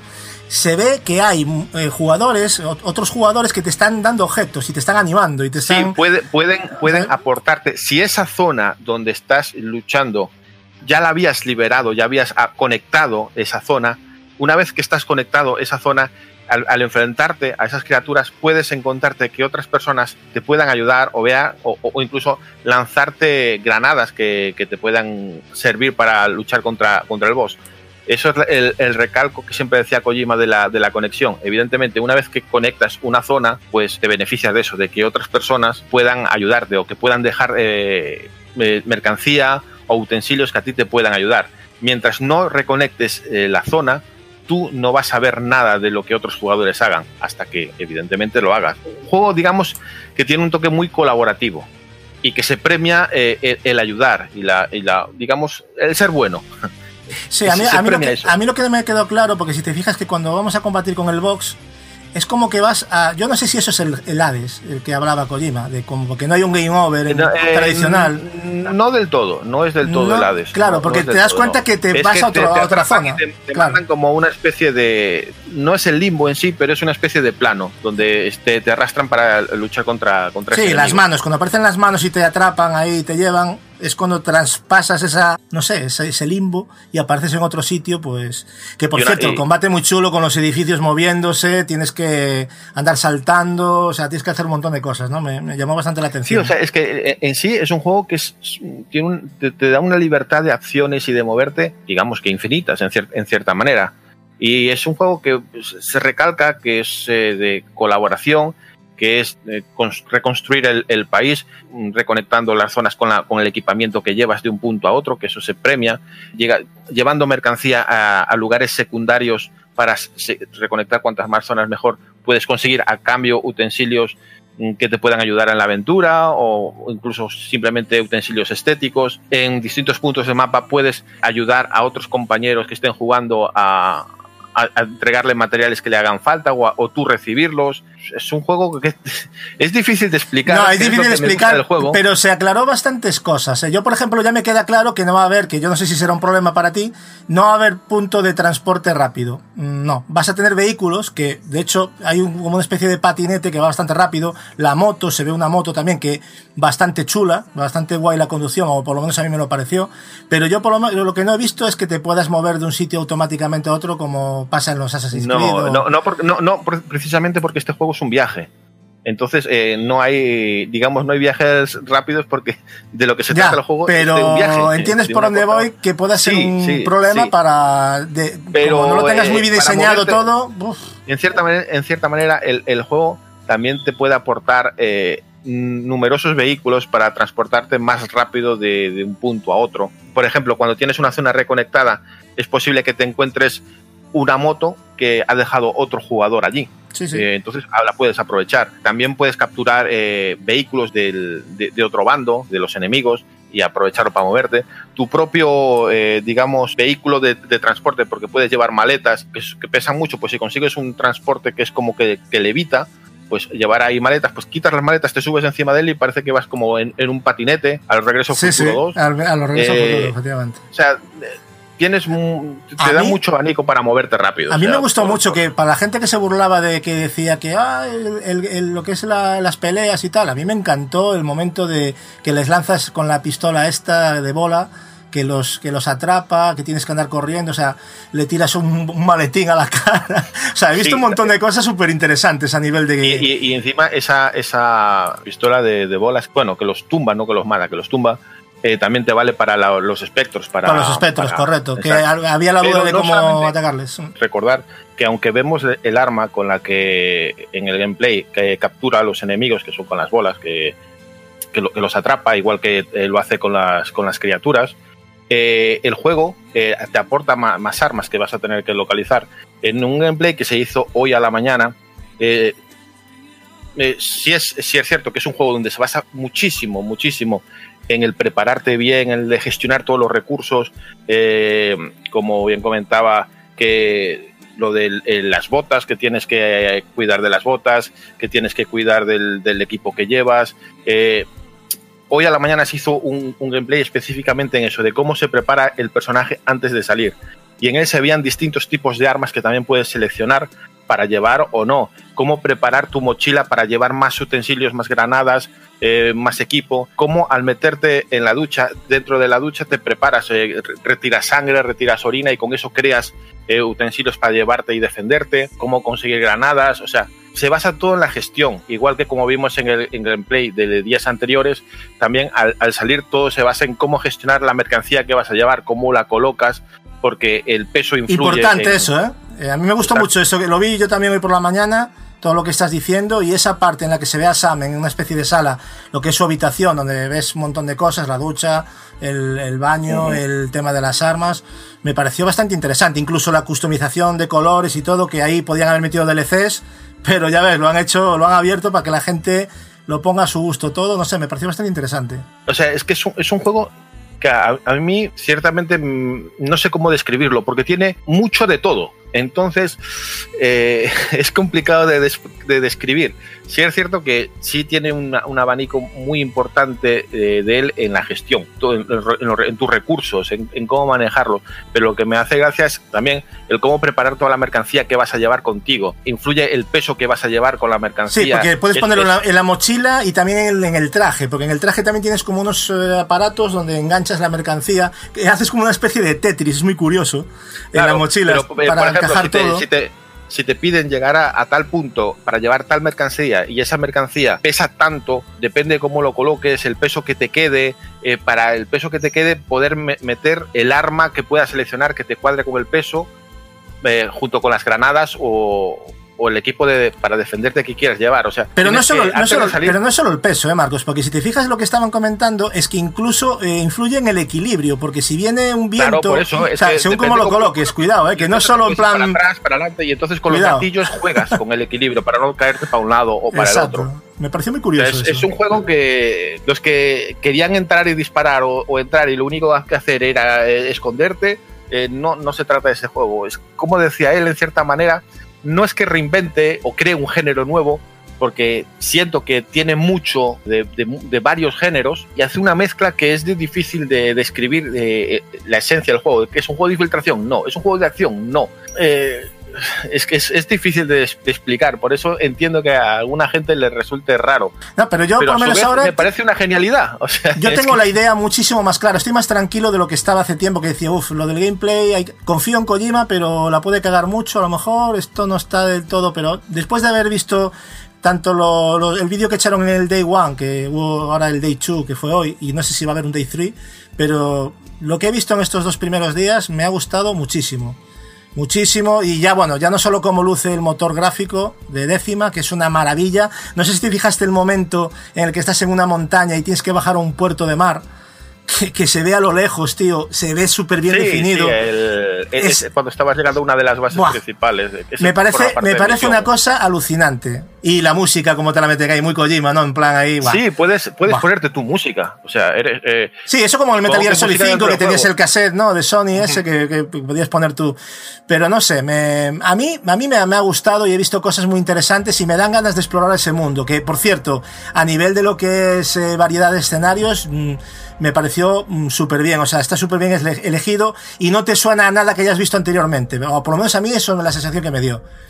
Y, pero eh, también es importante recordar que, aunque se ha centrado en una parte muy pequeñita del gameplay, todo lo que hemos visto, en una, zona, en una región además del mapa, sí, eh, la aerografía a lo largo del viaje va a cambiar mucho. Vas a encontrarte zonas de nieve, zonas desérticas, o sea, va, a cambiar bastante. Y es un juego que, aunque parezca que no, algunos lo, llaman un, juego de, llevar mercancías, tiene mucho más. Y la verdad es que se sabe que el juego tiene la típica historia importante que le, que le, gusta a Kojima, ¿sabes? Que, que, te hace pensar mucho eh, de, qué va lo que nos quiere contar. Pero, eso es lo que va a eh, molar. Hay, que recalcar que ese gameplay no, no fue jugado en vivo, sino que fue un, un gameplay editado para que no se viera nada de la trama. O sea, cualquier escena que pueda saltar, cualquier cosa, fue automáticamente cortada. Sí, de hecho, Kojima se lo sabía de memoria porque iba comentando todo lo que iba haciendo y lo que sabía lo que iba a pasar, o sea, en todo momento, pero, pero que se ve, yo por lo menos he apreciado esa libertad, ese poder explorar, me encantó muchísimo ese que me preocupaba, ¿no? Porque ese vacío me preocupaba, ¿no? Pero crea una atmósfera diferente y con personalidad, o por lo menos yo la comparo mucho a la, del Shadow of the Colossus, ¿no? En cierto modo, aunque claro, esto va a tener muchas más cosas, el Shadow of the Colossus apenas tenía cosas, pero bueno, le sentaba bien por el tema de soledad, pero yo creo que hay un gran trabajo a nivel de diseño aquí de Kojima, por lo menos es lo que he podido apreciar, y se ve que se ha currado un gameplay donde vamos a, poder hacer un montón de cosas, ¿no? Lo que te comentaba antes de la, de la interfaz, ¿no? Que tú fíjate que también, eso, tenemos barra de vida del personaje, la del bebé, resistencia, el estado de las botas, que lo de las botas va a ser algo importante a la hora de explorar, creo yo, porque no sé si va a afectar a que no es que tú, cuando tú preparas el equipo, puedes llevar un par más de botas. claro, tienes que calcular, porque si vas a mandar mucho, claro. Claro, y luego tienes que controlar eso, lo del peso actual, el máximo permitido, tienes que controlar un montón de cosas, ¿no? Y lo de los likes que me llamó mucho la atención, a mí me rompió el culo lo de los likes, ¿eh? O sea, resulta que la interacción con todos, ¿eh? con todos los personajes, incluso los secundarios que te encuentres por el juego, los NPCs también te van a dar likes y se van a comunicar contigo. O sea, hay, hay un, correo electrónico donde te van a llegar correos de, personas. Desde, el nacimiento del juego, todo consistía, según Kojima, en la, en la conexión, en la interconexión. Y, y, eso es lo que te está demostrando, sobre todo en el gameplay. El, cómo eh, colaboras con otros jugadores, el cómo eh, ayudar al prójimo en el juego te aporta, el conectar el mundo te aporta, todo te aporta siempre que interactúes con gente, que conectes el, el mundo del juego, todo se basa en eso. Ahora, que los juegos crean, viendo el gameplay, que es como te decía yo, de llevar la mercancía del punto 1 al punto 2, no. No, bueno, eso, a ver, hay mucho troll por ahí. Yo entiendo que habrá gente, ya te digo, ya parece que no sea un juego, que va a ser un juego para todos, eso está claro. Pero, de ahí a decir eso, me parece una, una, chorrada y una estupidez. Cada uno está en su derecho de que te guste o no, pero decir eso me parece una claro, A ver, yo entiendo a mucha gente que le puede resultar extraño o, o, que le repela un poco lo que he visto, porque en sí ellos pensaban que iba a ser como una especie de nuevo Metal Gear. Algunos eh, soñaban con el Metal Gear 0. Eh, entonces es, la, cantinela de esperar un juego de ese tipo año tras año, eh, escuchando paridas que no tienen puto sentido. la gente se hace una idea y luego te encuentras con que el hombre lo que quería era hacer un juego distinto, algo que le, le apetecía hacer, que no tiene nada que ver con lo anterior Sí, sí, se nota. un poco el concepto. Se nota que lo ha cambiado. Y, es lo, lo, que, lo que yo, y yo me saco el sombrero porque la propia Sony ha puesto la pasta a un juego diferente. Podría haber hecho un juego, de acción de disparar o de sigilo y a tomar por saco y ha hecho una apuesta distinta. A saber, lo que, le, a saber lo que le costó a Sony que Kojima hiciera un exclusivo para, para él, pero bueno. Yo ahora, Marcos, no sé si te pasaste por la web de Kojima para finalizar y ya pasamos a otros, otros, otras cosas. Me, quería parar un poquito en este juego porque creo que se lo merecía, ¿no? Era un esperado, se hicieron unos gameplays, se detalló todo bastante bien. Pero ahora yo me, he visitado por curiosidad la página de Kojima Y ahora entiendo los mensajes que dejaba ahí, ahora lo entiendo todo. Fíjate dos cosas, dos frases que saqué de la web, que dice, perder la vida durante el combate te llevará a un reino reverso donde deberás encontrar la forma de volver a la vida. Elige con precaución tus métodos de combate, pues matar a tu adversario no es siempre la solución y cada muerte tiene consecuencias. Y esta segunda frase que me pareció aún más interesante es, ayuda a otros jugadores sin llegar a cruzar vuestros caminos siquiera mediante el juego en línea asimétrico. Envía suministros, comparte guaridas seguras y camina sobre los pasos de otros mensajeros para reunir a la civilización. Yo creo que ahora, viéndolo todo, estas frases cogen más sentido, ¿no?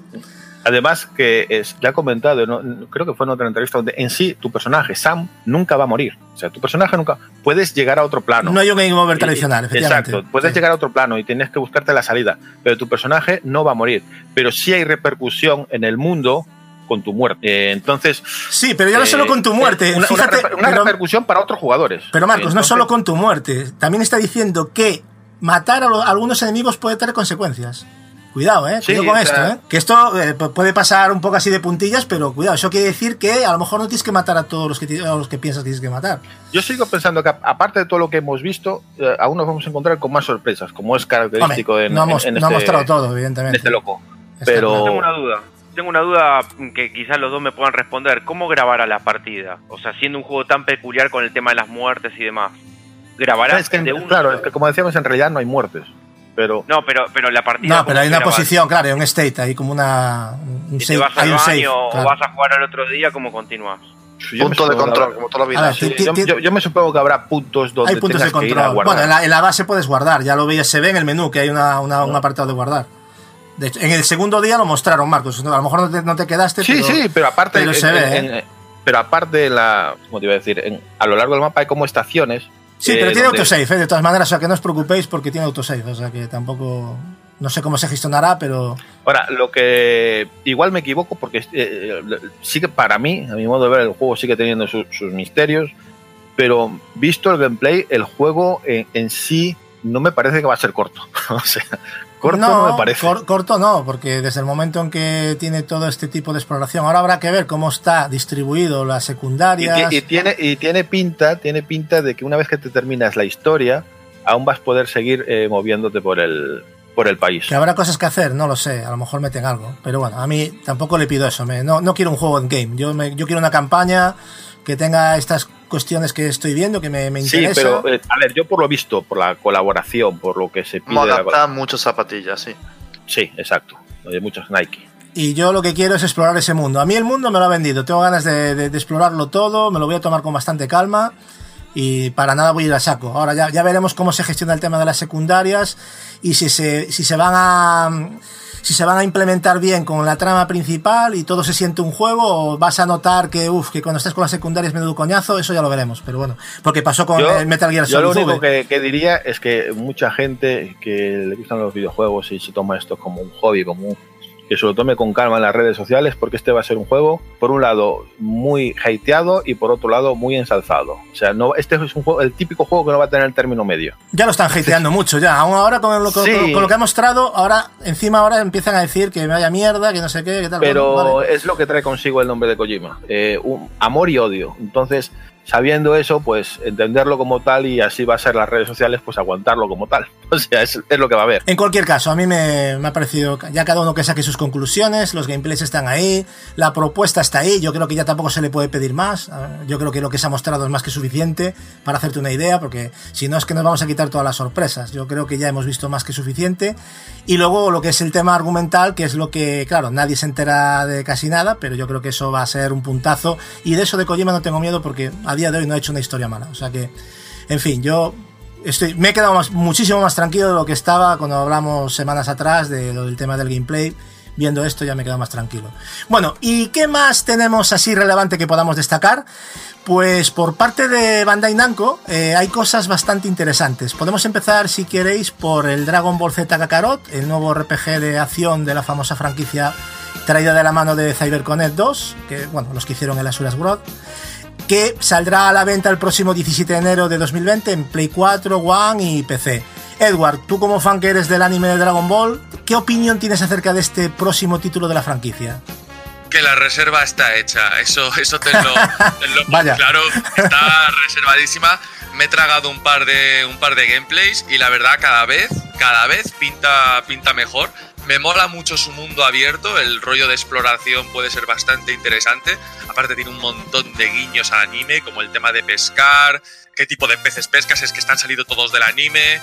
El sistema de combate me parece cada vez más interesante y aparte creo que es el más, el más acertado, o sea, rollo, rollo Tenkaichi, pero con ese componente rolero Sí. eh, del tema de las estadísticas y tal, porque claro, podemos ser muy diestros, pero como no tengamos un buen nivel, habilidades y demás, nos van a violar igual. Y no sé, a mí cada vez me pinta mejor. Lo único que me toca un poco las narices, aunque bueno, siendo Bandai Namco seguramente harán una expansión o DLCs o mierdas, que eso estoy seguro, es que solamente abarcase el arco del anime de Dragon Ball Z, que es algo que todo el puñetero mundo que, que es me- medianamente fan de, de Dragon Ball ya se sabe y ha visto eh, muchísimas veces, aunque bueno, eh, eh, se han creado en teoría historias nuevas para, para rellenar, pero en misiones secundarias interesantes con su propio trama y es un punto a favor, pero bueno, los arcos no dejarán de ser los A mismos de Dragon a Ball mí, Z. Me, me hastía. De. Llevo, como- lle- me- llevo jugando lo- los arcos de Dragon Ball Z desde Super Exacto. Nintendo. Exacto, eso es lo que a mí me toca la moral Entonces, y como que ya, ya está. Ya, está un poco A ver. trillado, pero yo creo que como juego, creo que... como lo- juego promete mucho y joder. Yo creo que los fans ya queríamos algo, algo así y no que Dragon Ball estuviera siempre encasque- encasquillado en solamente juegos de lucha, ¿sabes? O sea, y esto pues me parece una propuesta bastante interesante y, hostia, cada vez que veo un nuevo vídeo, un nuevo tráiler, es que es que son escenas directamente sacadas y muy fieles a la, a, a la serie original. Bueno, y verdad fíjate, fíjate claro, Edward, fíjate Edward lo que, di- lo que dijo CyberConnect, eh, voy a leer textu- textualmente. Dicen ellos, hemos tenido muchos juegos de Dragon Ball, pero nunca uno que explore su historia de esta manera. En este juego, la gran diferencia es que tú eres Goku. O sea, yo creo que, no sé, dejan claro que, que son más ambiciosos con la historia, ¿no? Por lo menos a nivel argumental creo que va a haber un salto, porque Es yo hasta que- ahora lo que había visto eh, no me... Es que es eso, es que además incluso tienes la posibilidad de conducir los típicos coches voladores estos de Dragon Ball, pero para hacerlo tienes que hacer el examen de conducir como en el propio episodio del anime, ¿sabes? Hasta los profesores que te hacen el examen son exactamente los mismos que en la serie. Eso Ya. es un puntazo. Bueno, y, no sé si te has fijado, por lo menos la sensación que me dio, es que van a respetar más la banda sonora original que temas nuevos. Exactamente, Y eso me encanta. encantó. O sea, ¿Verdad? ojalá, ojalá en los momentos de combate eh, se escuchen los temas clásicos que se escuchaban en el anime, porque para mí eso sería, vamos, Claro. un puntazo de 10, pero de 10. Porque yo, por ejemplo, cuando jugaba Xenoverse, ponían esas músicas y dices tú, es que no me, no me pegan con, con Goku, tío, Pero, ¿no? pero, con, pero con todos, Gatsu, con el Xenoverse, con el Fighter. No, y con, con el Z también, ¿eh? Con el Fighter Z Eh, también. O sea, no... Es que no, ha perdido identidad, ¿no? En eso. Es que, Y- mira, eh, la banda sonora es algo que acompañaba mucho al anime. Y las bandas sonoras de los videojuegos de, de peleas típicos de Dragon Ball, pues no es que acompañaran demasiado. Y joder, que, que a, este, que a este juego, que el sistema de combate, repito, me parece súper espectacular cada vez que lo veo en un nuevo gameplay. Si le pones, eh, aunque sea una versión remix, me da igual, pero de la banda sonora original, pues coño, yo ya lo veo, lo, lo veo magistral eso. Bueno, no pinta mal. Yo, ha- hay que decir una cosa, va a haber tres, eh, tres ediciones, una estándar, la deluxe y la collectors. Y la collectors, por lo que hemos podido ver, trae una caja metálica, un libro de arte y una figura de con Goku y Gohan volando en una nube Quinton, eh, junto a un dinosaurio con el logo de Dragon Ball Z debajo. Eh, Marcos, ¿a ti te llama la atención la edición o también te estás tiando? Mm, paso. Ni siquiera voy a comprar el juego. ¿Pero te ha gustado? Aunque no te la, a lo mejor no te la compras, pues Eh, porque es no... una especie de, de diorama. Sí, es un diorama, tal cual. Sí. Eh, la verdad es que no me gusta mucho. A mí no me llama y para el precio que sale, que creo que son más de 200 euros, yo soy fan de Dragon Ball, pero no, no, no, no hasta el límite de pillarme una figura que sinceramente ni me interesa. Bueno, y vamos a pasar ya, eh, dejando un poquito al señor Goku, eh, un juego que yo creo que aquí más de alguno va a llorar cebollas, que es el Tales of Arise, que el cual, bueno, va a tener un propio evento, parece ser destinado a una hora el domingo, de 2.45 a 3.45, en el que imagino que mostrarán un gameplay de, esta nueva entrega de la saga Tales of.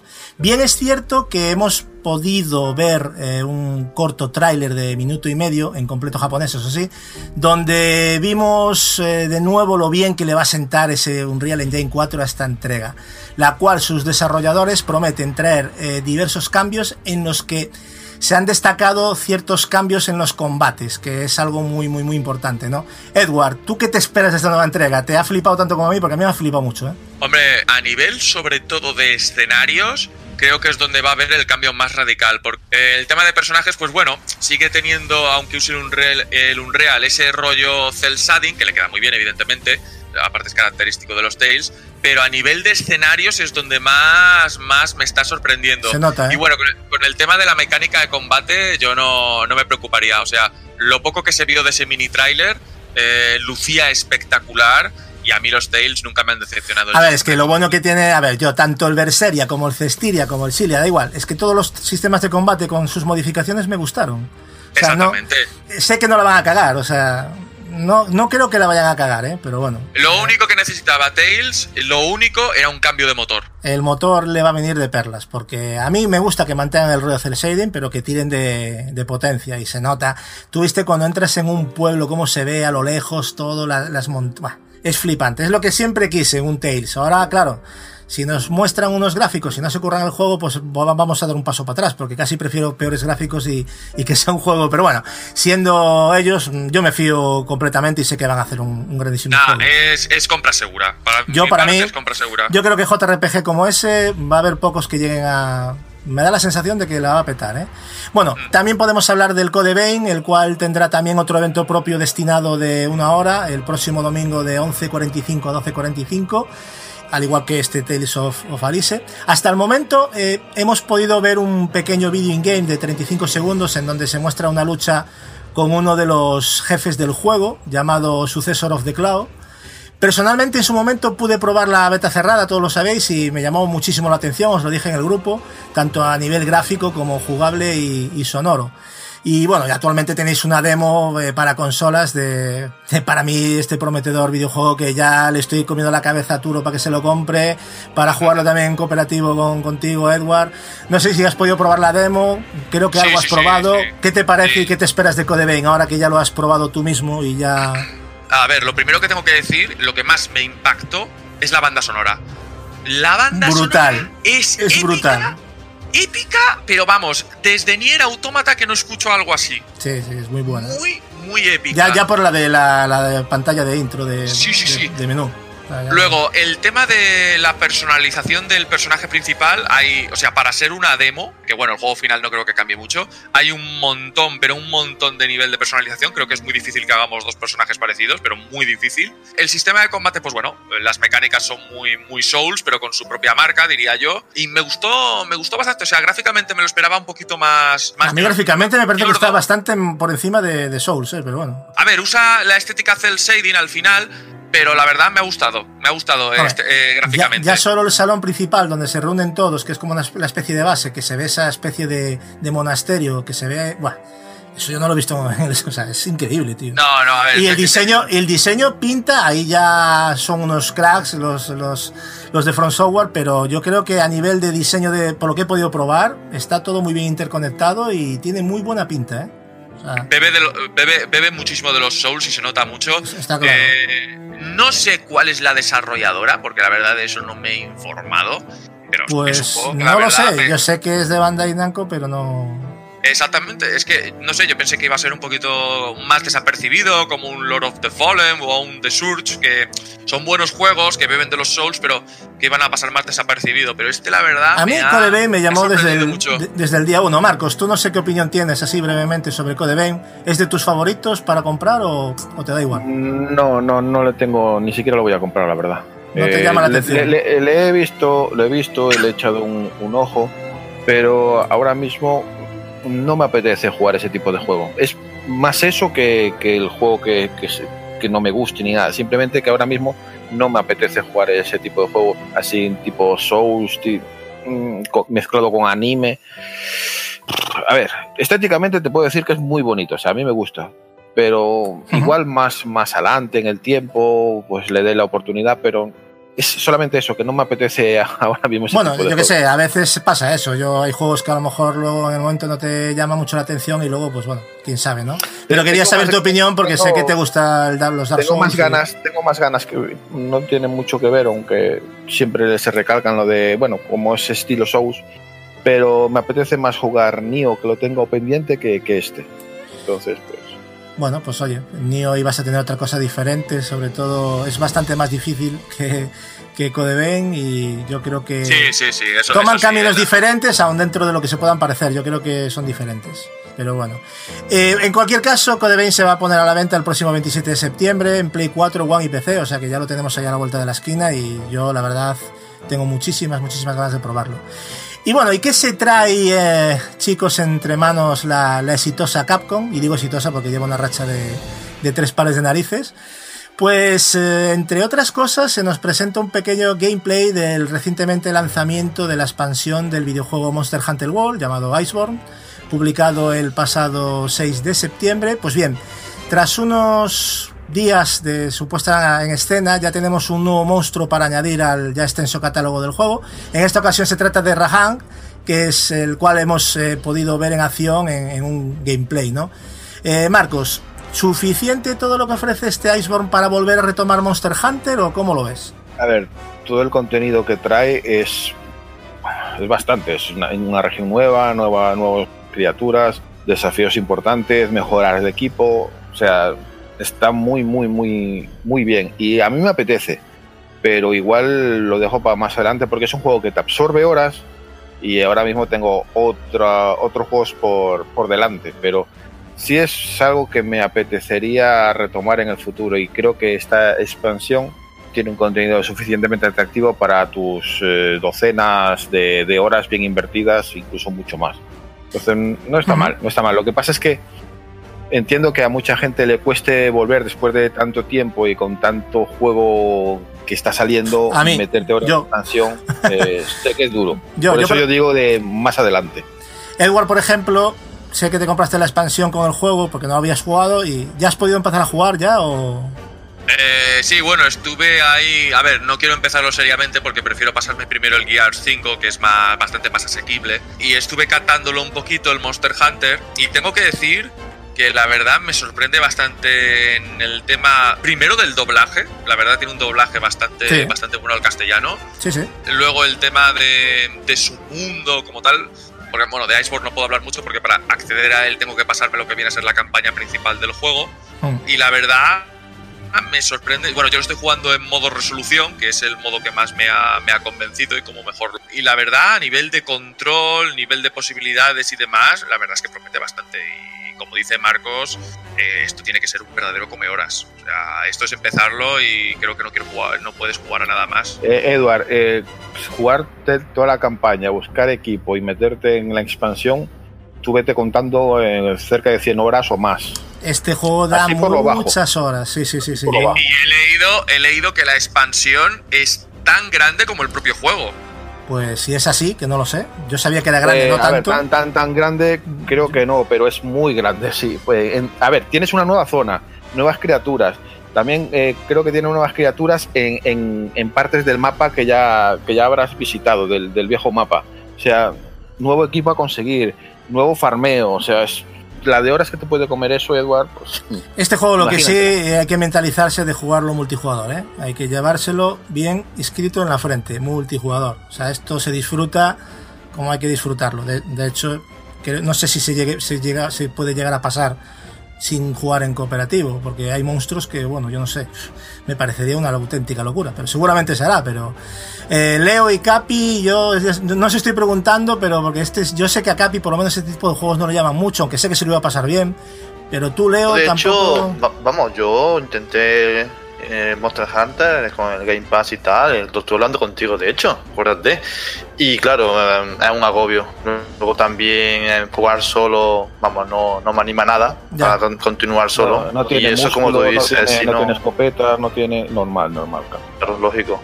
Y si lo intentas solo, no, no te entretiene ni te divierte. Lo te desconecta. A mí, a mí me desconecta. sí. Mm. No, no, tienes toda la razón. Es que por eso lo, lo, lo recalcaba, ¿no? Eh, y tú, Leo, nunca te llamó para nada, ¿no? Este tipo de propuestas.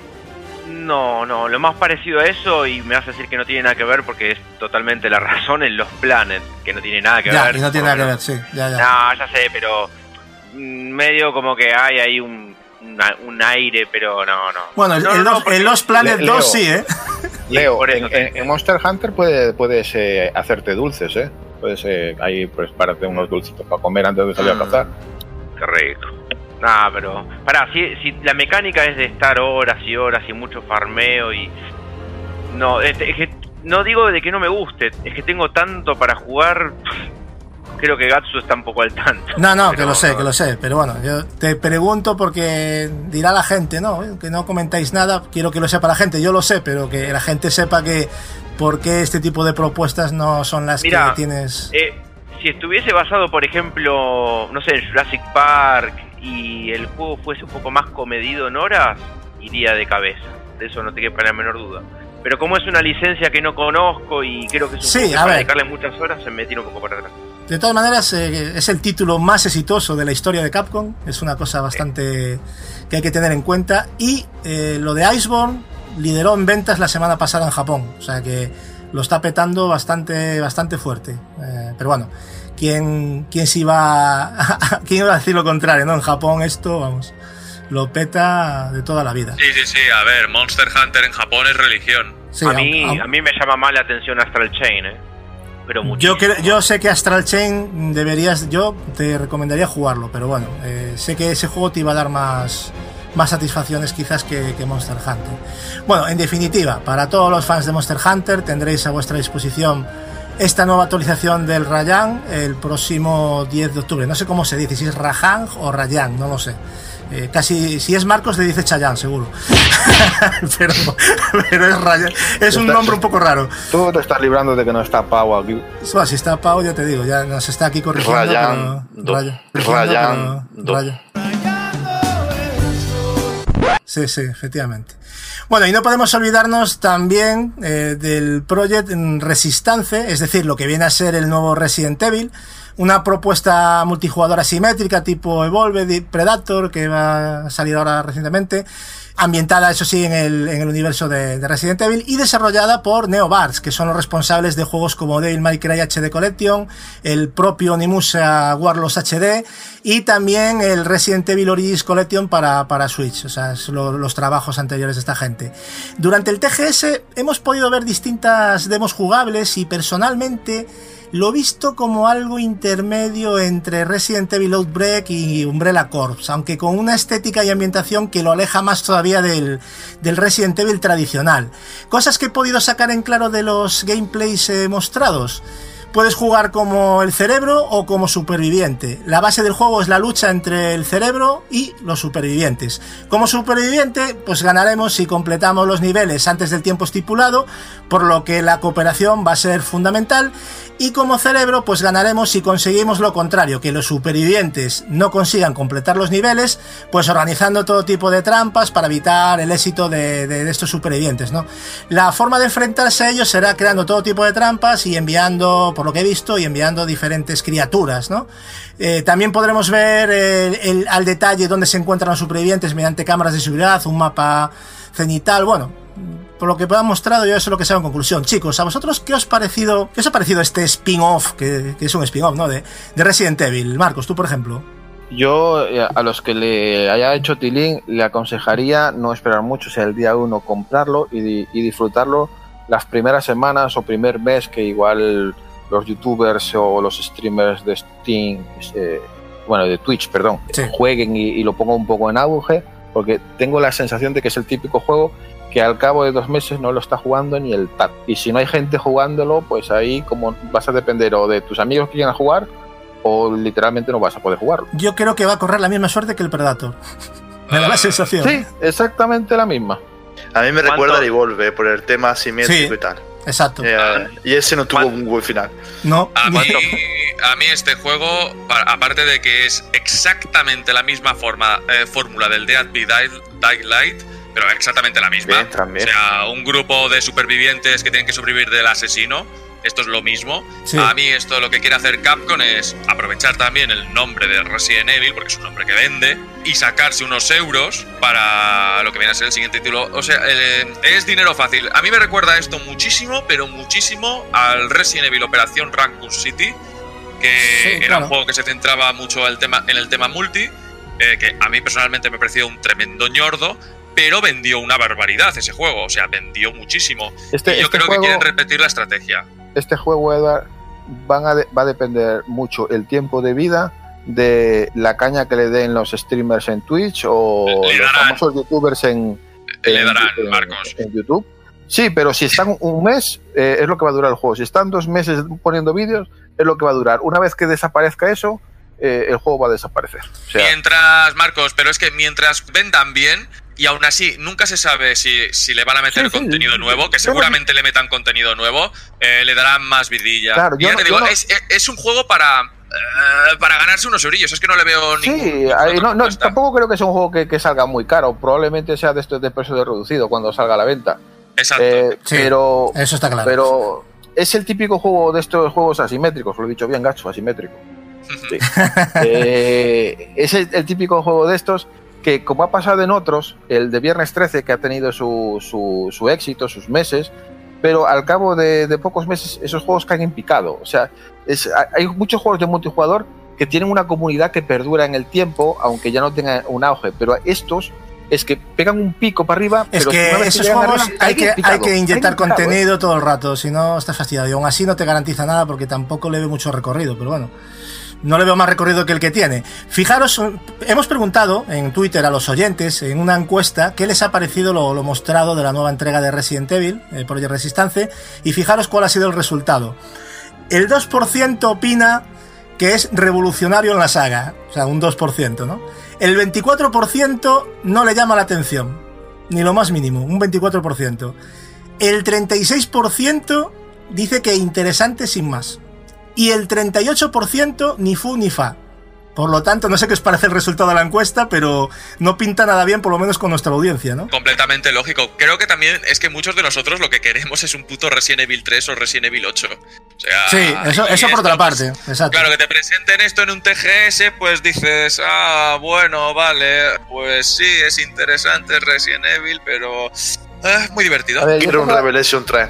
yo tengo la sensación de que. Yo también, Capi. eh, tengo la sensación de que ha caído como un poco de jarro de agua fría, porque movieron eh, entre la- las filtraciones que no resultaron ser lo que se decía y lo que se andaba especulando de un nuevo Resident Evil y tal, la gente estaba esperando el remake o el nuevo juego o algo así y se ha encontrado con un multijugador asimétrico.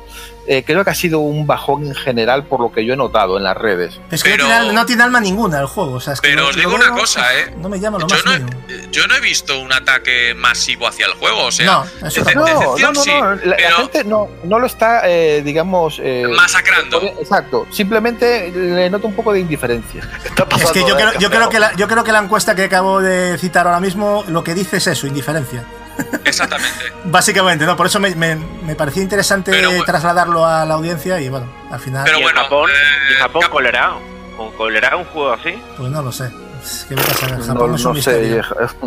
Nah, Japón es eso un misterio. A veces te Es- sale el tiro. Este juego, este juego es como dice Marcos, es para los youtubers y tema de esto. Para la gente que viene del Dead by Daylight. Es, para ese tipo de, jugador, pienso yo. Bueno, para finalizar con Project Resistance, eh, deciros que esto no deja de ser una propuesta más y no me parece mal, eso ante todo, aunque no es el Resident Evil, como comentan los compañeros, que, estábamos esperando, ¿no? Yo creo que yo solo robo a Capcom nueva- nuevas noticias del Resident Evil 3 Remake, de un posible remake incluso del Code Verónica o del mismísimo Resident Evil 8 que ya, que ya le va tocando, o, o el que acaba de comentar eh, Capi. Que la tercera entrega no estaría nada mal, ¿eh, Capi? Del Yo, la- lo- Revelations. eh, Revelation Revel- 3 estaría muy bien. Yo lo que estuve leyendo en foros de una filtración de alguien que ha filtrado cosas de anteriores y siempre la ha pegado, con lo cual tomarlo entre comillas y nunca fiaros de ellas, pero según parece el Resident Evil 8 no lo esperéis hasta la nueva generación, literalmente. No, no, no va a haber Que anuncios vaya- el año que viene en el E3. ni A mí si van sacando los remakes yo contento, ¿eh? O sea, del... Ah, como están haciendo ahora me parece una buena línea. Ya no pido el Code Verónica que va a ser un sueño húmedo, pero bueno, si sacan el del 3 Y bueno, pues mira, mientras vamos, que vayan haciendo el 8. Por cierto, se ha confirmado que tendremos beta en octubre para los interesados en, probar este Project Resistance, ¿vale? Bueno, turno de, de Square Enix y Square Enix, eh, el nuevo tráiler de que vamos a hablar, ¿no? Pues el nuevo tráiler con gameplay de casi 3 minutos y un gameplay comentado de 15 del, bueno, respecto al tráiler de este Final Fantasy VII Remake, no hace falta que lo diga, pero hay que decirlo, hemos podido ver eh, más detalles de lo que nos encontraremos en el juego, tanto situaciones conocidas y vividas por todos ya en el, en el original, como las nuevas. Eh, todo acompañado por un espectacular acabado gráfico de la mano del Unreal 4, una vez más, pedazo motor, que, bueno, muestra a los diferentes personajes de, de manera espectacular. Edward, ¿qué te ha parecido este tráiler y este gameplay que, bueno, viene a ser un poquito de lo que ya mostraron, ¿no? El del escorpión metálico, ¿no? Maravilloso, es maravilloso. O sea, Square se ha sacado la chorra, otra vez. No, no, no, en serio, eh, me ha encantado sobre todo los momentos, porque no sé si vosotros lo reconocisteis, pero tú que has jugado recientemente Gatsu, el Final 7 original, ¿te acuerdas cuando a Cloud eh, se tiene que camuflar, por así decirlo, que se va con Iris y con Tifa, que Sí. tienen que ir a una fiesta y Cloud pues tienen que vestirlo de tía, ¿no? Exacto, bueno, que es un momentazo ter- terrible ese. Eh, pues en el trail, en el tráiler, en el tráiler estaba en ese momento, o sea, cuando Iris que se pone en plan súper preciosa y con el vestido rojo, que Cloud lo flipa. Y, y luego lo ves eh, como ca- medio cagado a Cloud con Tifa y Iris, eh, cada una cogiéndola de un brazo de que le van a travestir. O sea, ese momento. Sí, pero hay varios, ¿eh? Hay cuando escapan de casa con Aeris eh, Exacto, pegados o a la pared, el tema de los, de los turcos cuando se presentan allí en la iglesia donde está Es Aeris. es que es o sea, genial, es que tiene momentos genial. que, a ver, ya se sabía que iba a tener este tipo de cosas, pero claro, verlo así, y sabiendo que encima le van a meter una carga argumental, porque yo repito, por mucho que. Yo, yo entiendo que, que a la gente le encanta lo que es los personajes que tiene, porque son muy, muy, muy, muy, muy buenos, me- me- está muy bien, pero lo que es el desarrollo de la historia, yo lo siento mucho, pero no tiene ese desarrollo que sí espero que tenga el 7 y pueden sacar de ahí y exprimir el limón de lo que significa todo, todo lo que implica Final Fantasy 7, ¿no? Eh, es que yo creo, vamos a ver, yo creo que Square no es tonta.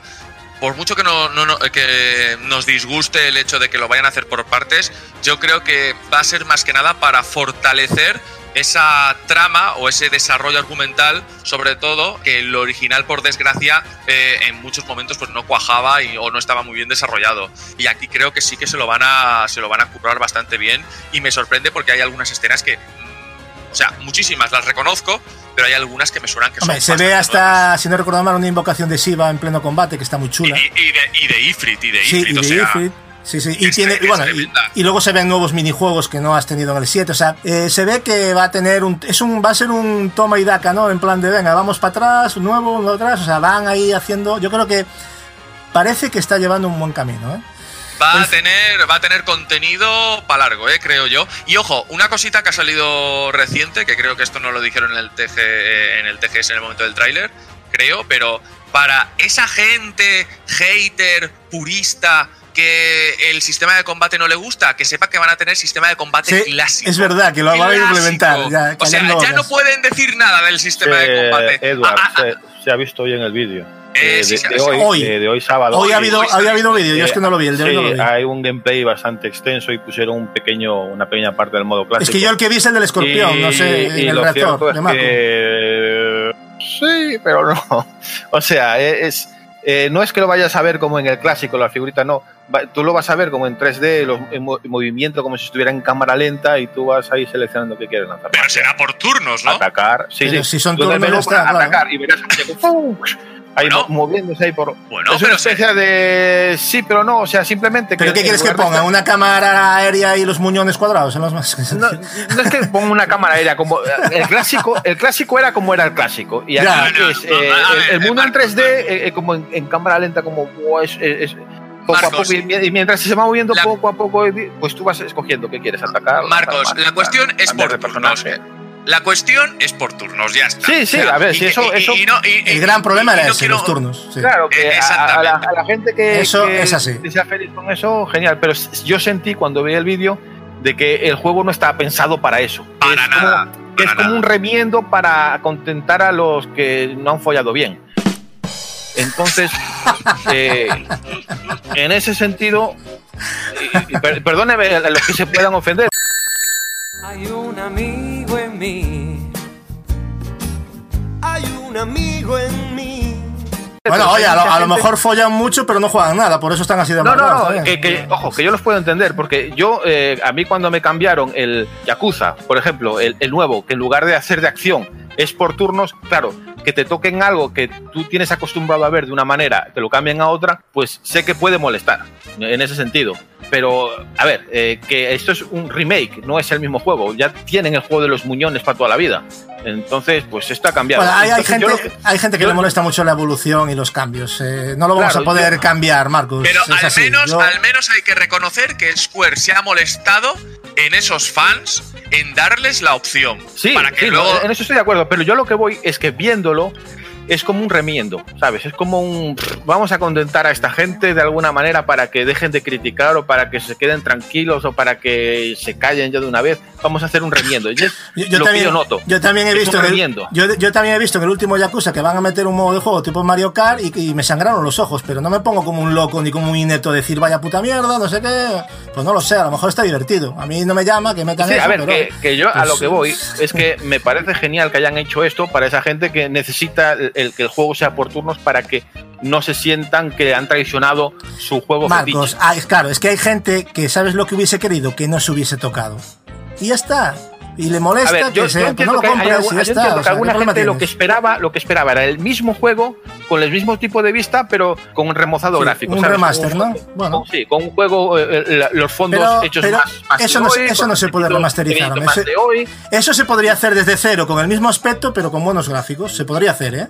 En modo que se viera Entonces así. solo sería, solo sería un remake gráfico, nada más. Eh, un Bueno, remaster. a ver, se podría- llama- se un, pod- un re- un remaster bien trabajado. A ver, no, si tienes que rehacer todos los escenarios y los Sí, personajes, bueno, sí, ya es remake. sí, ya, o sea, se llama remake, sí, tienes razón. O sea que. y- Es, es A ver, yo remake. entiendo que ellos querían más eso, pero Square ha, ha mirado más eh, a rehacer todo y traer también nuevo público, porque yo entiendo que el objetivo de ellos no es solamente la gente de, de los años 90 y, o principios del 2000, sino de traer nuevos jugadores, traer No, nueva mira, gente a la, a a franquicia. Marque- eh, Marcos, yo te digo una cosa. Yo como jugador, eh, desde inicio de Final Fantasy VII, como cuando salió, yo desde chiquitito, yo siempre quería un sistema de combate a tiempo real porque era espectacular. Porque los personajes eran súper chulos eh, y yo a mí me, me me gustaría haber visto algo más que simplemente por turnos. Porque los turnos, vale, están muy bien, limitaciones de la máquina y tal, pero coño, eh, la evolución natural de estos juegos al final era más, un poquito más de acción, ¿sabes? Tampoco te estoy pidiendo un Devil May Cry o un Bayonetta, pero coño, para traerme ver, lo eh, mismo es... Es que, a ver, en cierta manera eh, me, repartía un poco la, la- las- el- la gente tan purista, pero por otra parte también lo entiendo. Es que lo, lo mismo que pasó con, o que está pasando con Final Fantasy VII, también está pasando o pasa con Yakuza, con el nuevo Yakuza.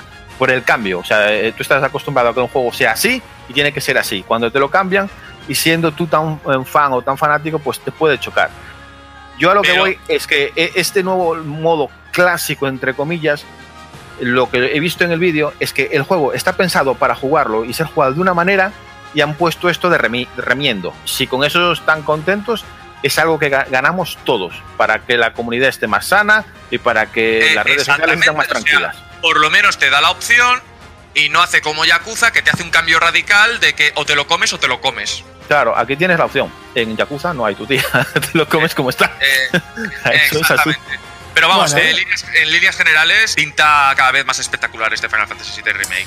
Sí. Yo es lo que digo, para la gente que quiera tener su Final, 7 Final Fantasy VII eterno, pues lo tiene ahí y que no dé por culo a los demás. O sea, que total eso no se va a poder superar. Hay gente que es que ya eso es insuperable. No le puedes poner un pero al Final Fantasy VII.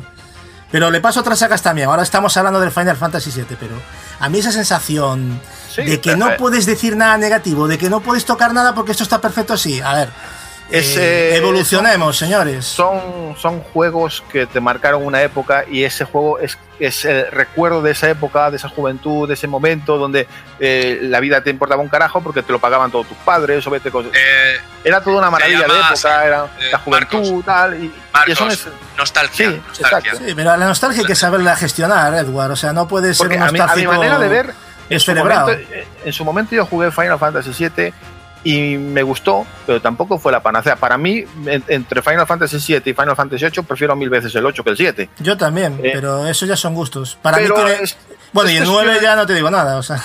Es cuestiones de gusto, de la época, de la aura que se creó, pasa del con momento. todos. A mí, a mí, por ejemplo, Castlevania Symphony of the Night me encanta, me parece un juegazo, pero no me parece para nada el mejor. Ahora bien, yo este Claro, juego es que ahí tengo- está el tema.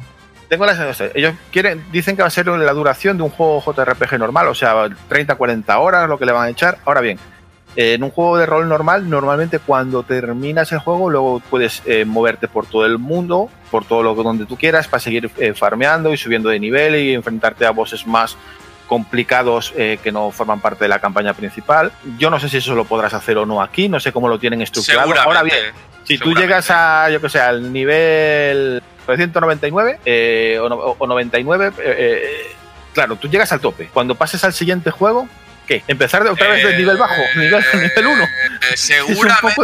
No, A sí, ver, pueden hacer ver, subniveles, a lo hicieron en una- Destiny, en juegos así. Yo creo que será una de dos. O si trasladas los datos de tu, de, de tu partida a lo que viene a ser la siguiente entrega, a lo mejor el juego tiene un auto level para que se ajuste a tu nivel, más o menos, digo yo. O conservarás toda la equipación, todos los objetos y tal y que cual, pero el nivel se reducirá al 1. Yo creo que será una de dos. Puede ser eso, o pueden hacer como hacen con los DLCs del Assassin's Creed. En fin, eh, cada vez queda menos para, para disfrutar de este Final Fantasy VII, ya que el 3 de marzo de 2020, recordad que se va a poner a la venta este primer capítulo, que luego, bueno, hay que tener paciencia, evidentemente, aún queda tiempo, pero luego vendrán otros capítulos, o sea que esto va para largo, ¿vale? Al Bueno, final, y- Final Fantasy XVI va a salir para PlayStation 6, este paso. Como sigamos así, pues yo no sé cómo va a hacer, pero bueno, a ver, según está Me lo proyecto- compro igual, me da igual, me lo compro, el 16. Me lo compro. Sí, pero no des tanto la murga como diste con el 15, ¿eh, Edward, que ha sido... Os, va- os vais, os Ni, vais, ni con, os ni con. The Witcher, ¿te acuerdas? Gaso? Buah, The con The Witcher, tío, que Y al encima... final ni lo jugó el Y día. luego no lo jugó, tío, es para matarlo. eso Eh, es. no hablemos de Red Dead. Bueno, bueno, que me da pereza el caballo. hay que ver a pereza el caballo. Bueno, ya- Pero lo jugué y lo terminé. y lo Y terminó. yo el de Witcher tres veces. Bueno, pero a ti el de Witcher 3 te gusta, ¿no? Lo adoro. Vale, pues ya está. Lo has jugado y, y punto. Bueno, poco más de lo visto hasta el, hasta el momento que personalmente me haya llamado la atención, salvo que alguno de vosotros quiera comentar algo. ¿Hay algo que queráis eh, comentar o que se me haya dejado en el tintero de un poco por encima eh, de lo que ha sido la feria? Evidentemente han sido muchas cosas, pero y quedan por salir. Eh, sí, bueno, yo para terminar, eh, lo que sí que no sé si viste el tráiler, Gatsu, del nuevo DLC que va a salir ahora en invierno del Kingdom Hearts 3. Ah, pues no, no lo vi. No que- Pues pinta, pinta maravillosamente genial y tú que te lo has pasado, yo también, es eh, adquisición obligatoria. Pues nada, perfecto. Ya. Yo, ya- yo fuera coña, lo, lo que noto en este eh, Tokyo Game Show es algo que también noté en el, en el E3 de se nota que estamos en el último año, ¿eh? Y sigo, y sigo esperando, sobre todo de dos juegos que espero muchísimo de C-Games, que es el Project Awakening. Hombre. Se sigue, sabe que sigue estando ahí. Hace poco salió eh, un, un registro aquí en Europa de una posible demo de no sé cuándo. Y sobre todo de eh, Grand Blue Fantasy, que es un juego, sobre todo el, el de rol, el de Sí. el, Me lo Me- enseñaste y me quedé flipado. Ese es el de Platinum, ¿no? No, bueno, sí, el que hizo las mecánicas de combate de- lo, lo hizo Platoon. Pla- Y ahora Platinum, está perdón. CyberConnect con él, creo. Eh, no, ahora está eh, C-Games, en sus estudios, eh, terminándolo. Eh, en, princi- eh, en principio era para PlayStation 4, pero no sé por qué tengo el tufillo de que de tanta falta de información, tanto de este como de Awakening, no vaya a ser que o sea intergeneracional o salga ya para las nuevas consolas. Porque si en este Tokyo Game Show, quedando un año fuerte de última generación, que no se sepa nada de ellos, me da tufillo a que se nos va para la siguiente. No pasa nada, que se vaya para la siguiente, lo pillo igual. Bueno, hay que decir que tan- varias desarrolladoras como CD Projekt Red, eh, Sega y la mismísima Konami, pues van, están por el TGS mostrando novedades para los próximos meses. Que por cierto, hablando de la desaparecida Konami, eh, no sé si lo visteis, pero ahora que me acuerdo, ha presentado un tráiler de lo que será el nuevo Castlevania, que, Sí, sí, lo he que es el. Grimoire of Souls, que para, para móvil. En el cual podremos, eh, parece ser, manejar a diferentes personajes de la franquicia, a Simon, Alucard, Charlotte y la mismísima María, creo que hay- no sé si hay alguna más. Ah, hay Eh, alguno que otro. Pero bueno, cada cual con sus técnicas de combate y tal. También hay que señalar que el juego tendrá modo cooperativo, Edward. Eh, Ah, a 4. A ver, tiene campaña también, lo cual es graciosete. Y los personajes que llevan, aparte, lo que me gusta, eh, o lo, de, lo, de lo poco que me ha gustado. El tema técnico no es. Está remodelado. El tema me recuerda un pelín sin llegar al nivel de Bloodstain. O sea, tiene ese efecto 2,5D que Sí. está, está guay, no está mal. O sea, el tema de habilidades y tal se ha remodelado. Pero me recuerda un montón, ahora no me acuerdo el nombre, no sé si se llamaba Harmony of Dissonance que- o algo así. Que era, Sí, sí, sí, que era un juego que era completamente online, que estaba para PS3 y Xbox 360. eh, y ese era completamente online. Y yo pensaba. la verdad es que este juego, este nuevo juego, me, me parece. Me, me apesta A ver, eh, Edward, yo diría, ¿en qué se ha quedado Konami? En Pachinko y en esto. ¿En qué se ha quedado Konami? Que lo venimos diciendo y me da mucha pena porque Konami Sí, lo pero que tiene, la ¿eh? coña es que lo que han hecho les ha reportado mucho beneficio. Ah, ¿Qué es no, la coña? O sea, que eh, eh, nosotros que buscamos otro tipo de juego y somos más de la vieja escuela y lo de los móviles no va tanto con nosotros, pues resulta que los juegos que están sacando para móviles le, le- le están reportando tanto beneficio, mucho más de lo que ganaban antes con los juegos para consolas. Que eso, en cierta manera, me da a mí mismo más que pensar mm, de cómo está cambiando esto, o sea, de los gustos que, que yo tenía, la nueva generación los está pasando a otros, que no me, co- no me gustan a mí o no nos gusta a nosotros, vamos. Que- Marcos, perdón, ¿no? Que diga, Nada, dale, pero Leo. ¿no, no salió un nuevo Castlevania 2D? ¿No estaba Pero en este TGS uno nuevo? Es el que estamos hablando, sí, sí, sí. ¿Te me duermes, Leo? ¿Te me duermes?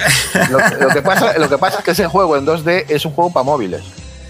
Pero no salía también en consolas. Mm, De- Yo creo que yo creo que Yo no- yo no- entré, yo no lo he visto, ponía ¿eh? de móviles, ¿no? Yo no he visto ni para qué sistema salía, si te sigo, si te digo la verdad. Yo me acordé ahora que estábamos hablando, pero no, no, no, no lo tengo anotado por ahí. De todas maneras, ya que sacasteis el, el Blood Stained, que me parece un juegazo impresionante, es una cosa de locos, me, me encantó que ojalá algún día le hagamos un análisis porque, vamos, ponerlo a la altura de esto, sin verlo ya, mm, lo siento, pero creo que no, ¿eh? Va a ser que en otro momento, Konami, porque es un juegazo increíble el Blood Stained. Pues aquí vamos a dejar el tema de la, de la Tokyo Game Show 2019, pero eh, bueno, estaremos pendientes de lo que se presente en estos dos días que, que quedan, pero bueno, yo, yo os digo que tampoco creo que, que haya mucho más que, que mostrar, porque los últimos días más que nada mm, creo que está más pensado para el público, ¿no, Marcos? Para poner a la gente a jugar ahí y tal, y poco más, y a lo mejor sale algún anuncio, pero yo creo que... hay, hay un par de vídeos que incluso los comentaste tú que quedan por salir entre, bueno, más bien mañana. Sí, mañana, A estas horas, ya deben de estar durmiendo los japoneses. Eh, sí, claro. y, y- pero vamos, poco más, poco más. Yo, yo creo que hasta la entrega de los Game Awards ya poco más anuncios vamos a ver este año. Bueno, pues nosotros vamos a ponernos manos a la obra con el análisis de Gears 5. Enseguida volvemos.